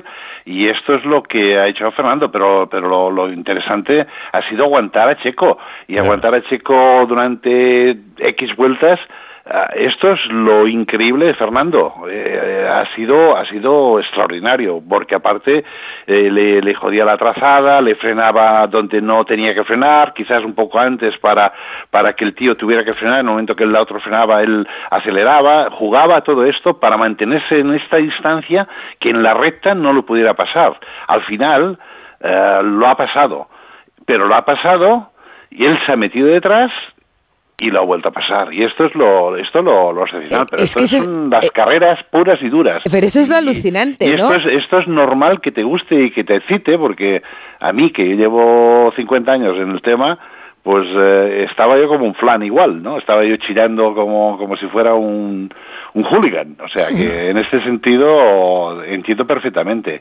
Pero no puedes comparar una cosa con otra, son dos cosas diferentes. No, no, La pero que no comparo, Carlos que en- hablo de sentimientos, en- de en sensaciones, de... eh, yo, yo sí que me emocioné por la inteligencia y cómo funcionó Carlos, lo que hizo, reentrizar la carrera, mm, tener uno detrás de otro que no se pudieran pasar porque allí es difícil de adelantar y jugar con este juego, darse, darle el DRS a, a Norris para que no el otro no llegara, o sea, brillante lo que hizo Carlos. sí, Son dos cosas diferentes. No, pero es verdad Aquí que hoy, es que duro, hoy dices, puro y duro narices, ¿no? De decir, más adelantado, yo te voy a adelantar, te voy a dar una frenada. Y no se lo puso fácil ni Checo, ni él se lo ponía fácil a, a Checo. Esto es lo, lo brillante de la Fórmula 1. es que cualquier otro piloto dices, no, dos veces te adelanta Checo Pérez en la última vuelta y ya dices la primera, oh, qué pena, le ha quitado el podio en la No, última pero- vuelta. Dices, no, le vuelve a adelantar, le vuelve a adelantar Checo Pérez y dices, no, no, y otra vez se Para pone mí Fernando tanto Alonso, mérito- que ha habido photo finish, han sido cinco centésimas. O sea, si, si la meta está Si estamos 10 hablando metros más palmo, adelante, sí. gana Checo Pérez. Sí, pero para mí la, la gran diferencia son las 14 vueltas aguantando un Red Bull. Más que esos adelantamientos Sí, y sí, es verdad, readelantamientos. sí, es verdad, y un, un Red Bull con DRS, un Red Bull que es rápido en la recta, etcétera. Pero vuelvo a repetir, eh, ahí es donde entra la, la, la sabiduría de Fernando, la experiencia, el conocer el circuito, saber dónde puedes, eh, por decirlo de mala manera, joder la vuelta al que llegas detrás, ¿no? Si tú le frenas una, una serie de posiciones que quizás él está más eh, eh, habituado a frenar en otras posiciones, tú le frenas allí, le, le, le rompes un poco el esquema, entonces eh, le sacas un poco de ventaja, entonces no te puede coger el- por el DRS, o sea, todo esto, salir a la última curva con buena tracción, esto es lo que jugaba Fernando constantemente, es tener los suficientes lejos y salir sobre todo con muy buena tracción, sin patinar en absoluto, para que pudieras en la recta al menos mantener la distancia. Y así lo, lo hizo por, por bueno, por, Por muchísimas vueltas. Y, Sí. y- y al final, bueno, Checo obviamente lo, lo adelantó, pero lo bueno que hizo es meterse a rebufo de él. Checo ya no tenía rebufo, él podía utilizar DRS, Checo no podía utilizar DRS. Esto es otra de las cosas que tienes en la cabeza. Entonces él ya, si me adelanta, ya no puede, porque Fernando O sea, Checo se le acercaba porque encima de tener un coche más rápido en la recta, encima Checo tenía DRS y Fernando no tenía DRS, no tenía nadie delante que pudiera apretar el botón. Un ¿no? podio de los que hacen afición. ¿no? Hombre, claro. Podemos, Los que hacen afición, podemos decir, o sea, y cuarto se pone en el mundial ya un podio Fernando con cabeza y con cabeza y narices, porque al final donde se ha lanzado, se ha lanzado con un par de, na- de narices. Y en Brasil, que tan buenos recuerdos nos trae. Vila del Plata, un abrazo. No nos olvidemos de Carlos, que ha hecho puntos y más puntos que Leclerc. Y esto lo No, pone el- el Pidal sí se olvida, sí. en No, una posición un que poco no, hombre, más no, que ah, tranquila en cuanto al estatus dentro del equipo, que esto es muy importante para Carlos, estar delante del campeonato de Leclerc. Ya, pero que esto, estos son sentimientos. Abrazo, Vila del Prat. Esto es Hasta como si me ahora. dices, pero si Nueva York es mejor que Llanes, ya, pues chico, a mí me gusta más Llanes. ¿Yo qué quieres que te diga? Que no color, García? hombre. ¿Yo qué quieres que te diga? García, Ortego, Abelardo y Cayetano Ross. Un abrazo Buenas para todos. Abrazo. Buenas noches. Un abrazo, buenas noches. A descansar. Eh, Bustillo. Que ha habido liga también en segunda división, la jornada 14. Tío, tienes una edad ya para comerte los bolis, ¿eh? No por nada. Victoria del Racing de Ferrol 1-0 sobre el Andorra. El Huesca ha ganado 0-1 en campo de la Morevieta. El Alcorcón 3-1 al Racing de Santander. El Leganés ha ganado 3-0 en Cartagena y el Eltense también ha ganado al Burgos. Con lo cual, ahora mismo Dilo Eltense rapidito, Dilo rapidito, rapidito. Líder. Que no duela, el que duela menos. Además, líder en solitario con 31 puntos. ¿eh? El segundo es el Sporting y Gijón, el otro equipo que subiría directamente. ¿Quién, quién? 27 puntos. En promoción, Eibar, Valladolid, Español y Levante. Por cierto, el Español ha destituido al entrenador Luis García después del empate 2-2 con el Eibar. A y tres ahora puntos mismo del ascenso lo destituye. Y ahora el mismo- español tiene lo que se merece. Ramix es entrenador del Tenerife. No, la- la- hombre, la propiedad del español tiene lo que se merece. Porque lo que no entiendo tampoco es la destitución de Luis García hoy. Pero bueno. En descenso, Cartagena, No, Morevieta, españolismo. Huesca y Alcorcón. Y te decía que Ramis, de momento, parece el principal candidato a sustituir a Luis García en el español. En la Premier, Luton Town 1, Liverpool 1. El gol de Luis Díaz, que por cierto se ha levantado la camiseta y debajo llevaba un mensaje en otra que ponía libertad para papá. Sigue secuestrado su padre por el Ejército de Liberación Nacional de Colombia, que hoy han dicho por lo visto que se habían equivocado de, de persona, pero de momento sigue secuestrado. Y más fútbol en la Liga F, Ana. Sí, no vengo No, a no, hablar perdona, del, más fútbol no. Y, y del recital. una goleadora histórica. Recital de Salma Parayolo y en la goleada 8-0 del Barça al Sevilla. 8-0. 8-0 con cuatro goles de Salma Parayolo en 32 minutos. Madre mía. 4-0 se ha ido el Barça en la primera parte ganando con cuatro goles de Salma Parayolo que celebraba así ante su público en el Johan, más de 5.000 personas. Muy el bien. balón de bronce que lograba el pasada, la pasada semana en, en esa gala en París. Hoy también el- eh, Aitana ha podido recibir ese balón de oro con, con su público, así que fiesta blaugrana. En la Liga Endesa, el Real Madrid ha ganado en Granada 83-76, el Barça ha ganado en Lugo al Berogán, el Vasconia perdió en su cancha otra vez en Vitoria, Vasconia 7-6, Gran Canaria 8-8 y el Juventud ha ganado al Valencia Vázquez. Ahora mismo el Real Madrid 8 de 8, es líder en solitario, Valencia y Barça llevan 6 victorias. En tenis, Djokovic ha ganado a Dimitrov en la final del Máster de París, 6-4-6-3, su sexto título del año, su séptimo título en París, su títu- título 40 en Máster 1000 y su título 97 en total en su, en su carrera. Y el aeropuerto de Vigo fue noticia ayer porque dejó tirados a muchos pasajeros para que pudieran jugar los eh, Vale, pudieran para viajar. volver el Sevilla a Sevilla. Exacto, el avión que tenía que llevar al Sevilla se averió y la decisión que tomó Air Nostrum era que el avión que había preparado Sevilla-Madrid lo desalojaran los pasajeros que iban a tomar ese vuelo. No, el lo vuelo, el, vuelo que tenían Sevilla, preparado para volar de Vigo a Madrid, un vuelo comercial, se cancela ese vuelo comercial de Vigo a Madrid y lo utiliza el Sevilla para volar ir a de Sevilla. Vigo a Sevilla. Exacto. Y Air Nostrum hoy ya, reconociendo su culpa, eh, lógicamente, ha emitido un comunicado donde dice que lamenta profundamente el perjuicio ocasionado por un lamentable error achacable únicamente a la compañía. Claro, porque hay mucha gente que está diciendo, bueno, esto es de Sevilla, qué morro, ¿no? Ernostrum fútbol, que- tal, y nos dejan. dicho- Entonces, la compañía, ¿por qué este tuit de Ernostrum, además, diciendo que es cosa de la compañía, lo ha retuiteado también el Sevilla, que, que declaró Han que no fue una decisión. disculpas y han dicho que van a contactar particularmente con cada uno de los pasajeros afectados para Bruno Pero menuda faena, menuda faena. Mira, ¿sabes con qué música vamos a terminar hoy? Pues no me lo habías Porque dicho. es así que- increíble, es increíble que después de 12 jornadas el Girona sea líder en solitario de la liga. Y os contaba al principio que nada más terminar el partido del Madrid, el Girona ponía un tuit, foro del líder, con la Ah. foto de su entrenador, Michel.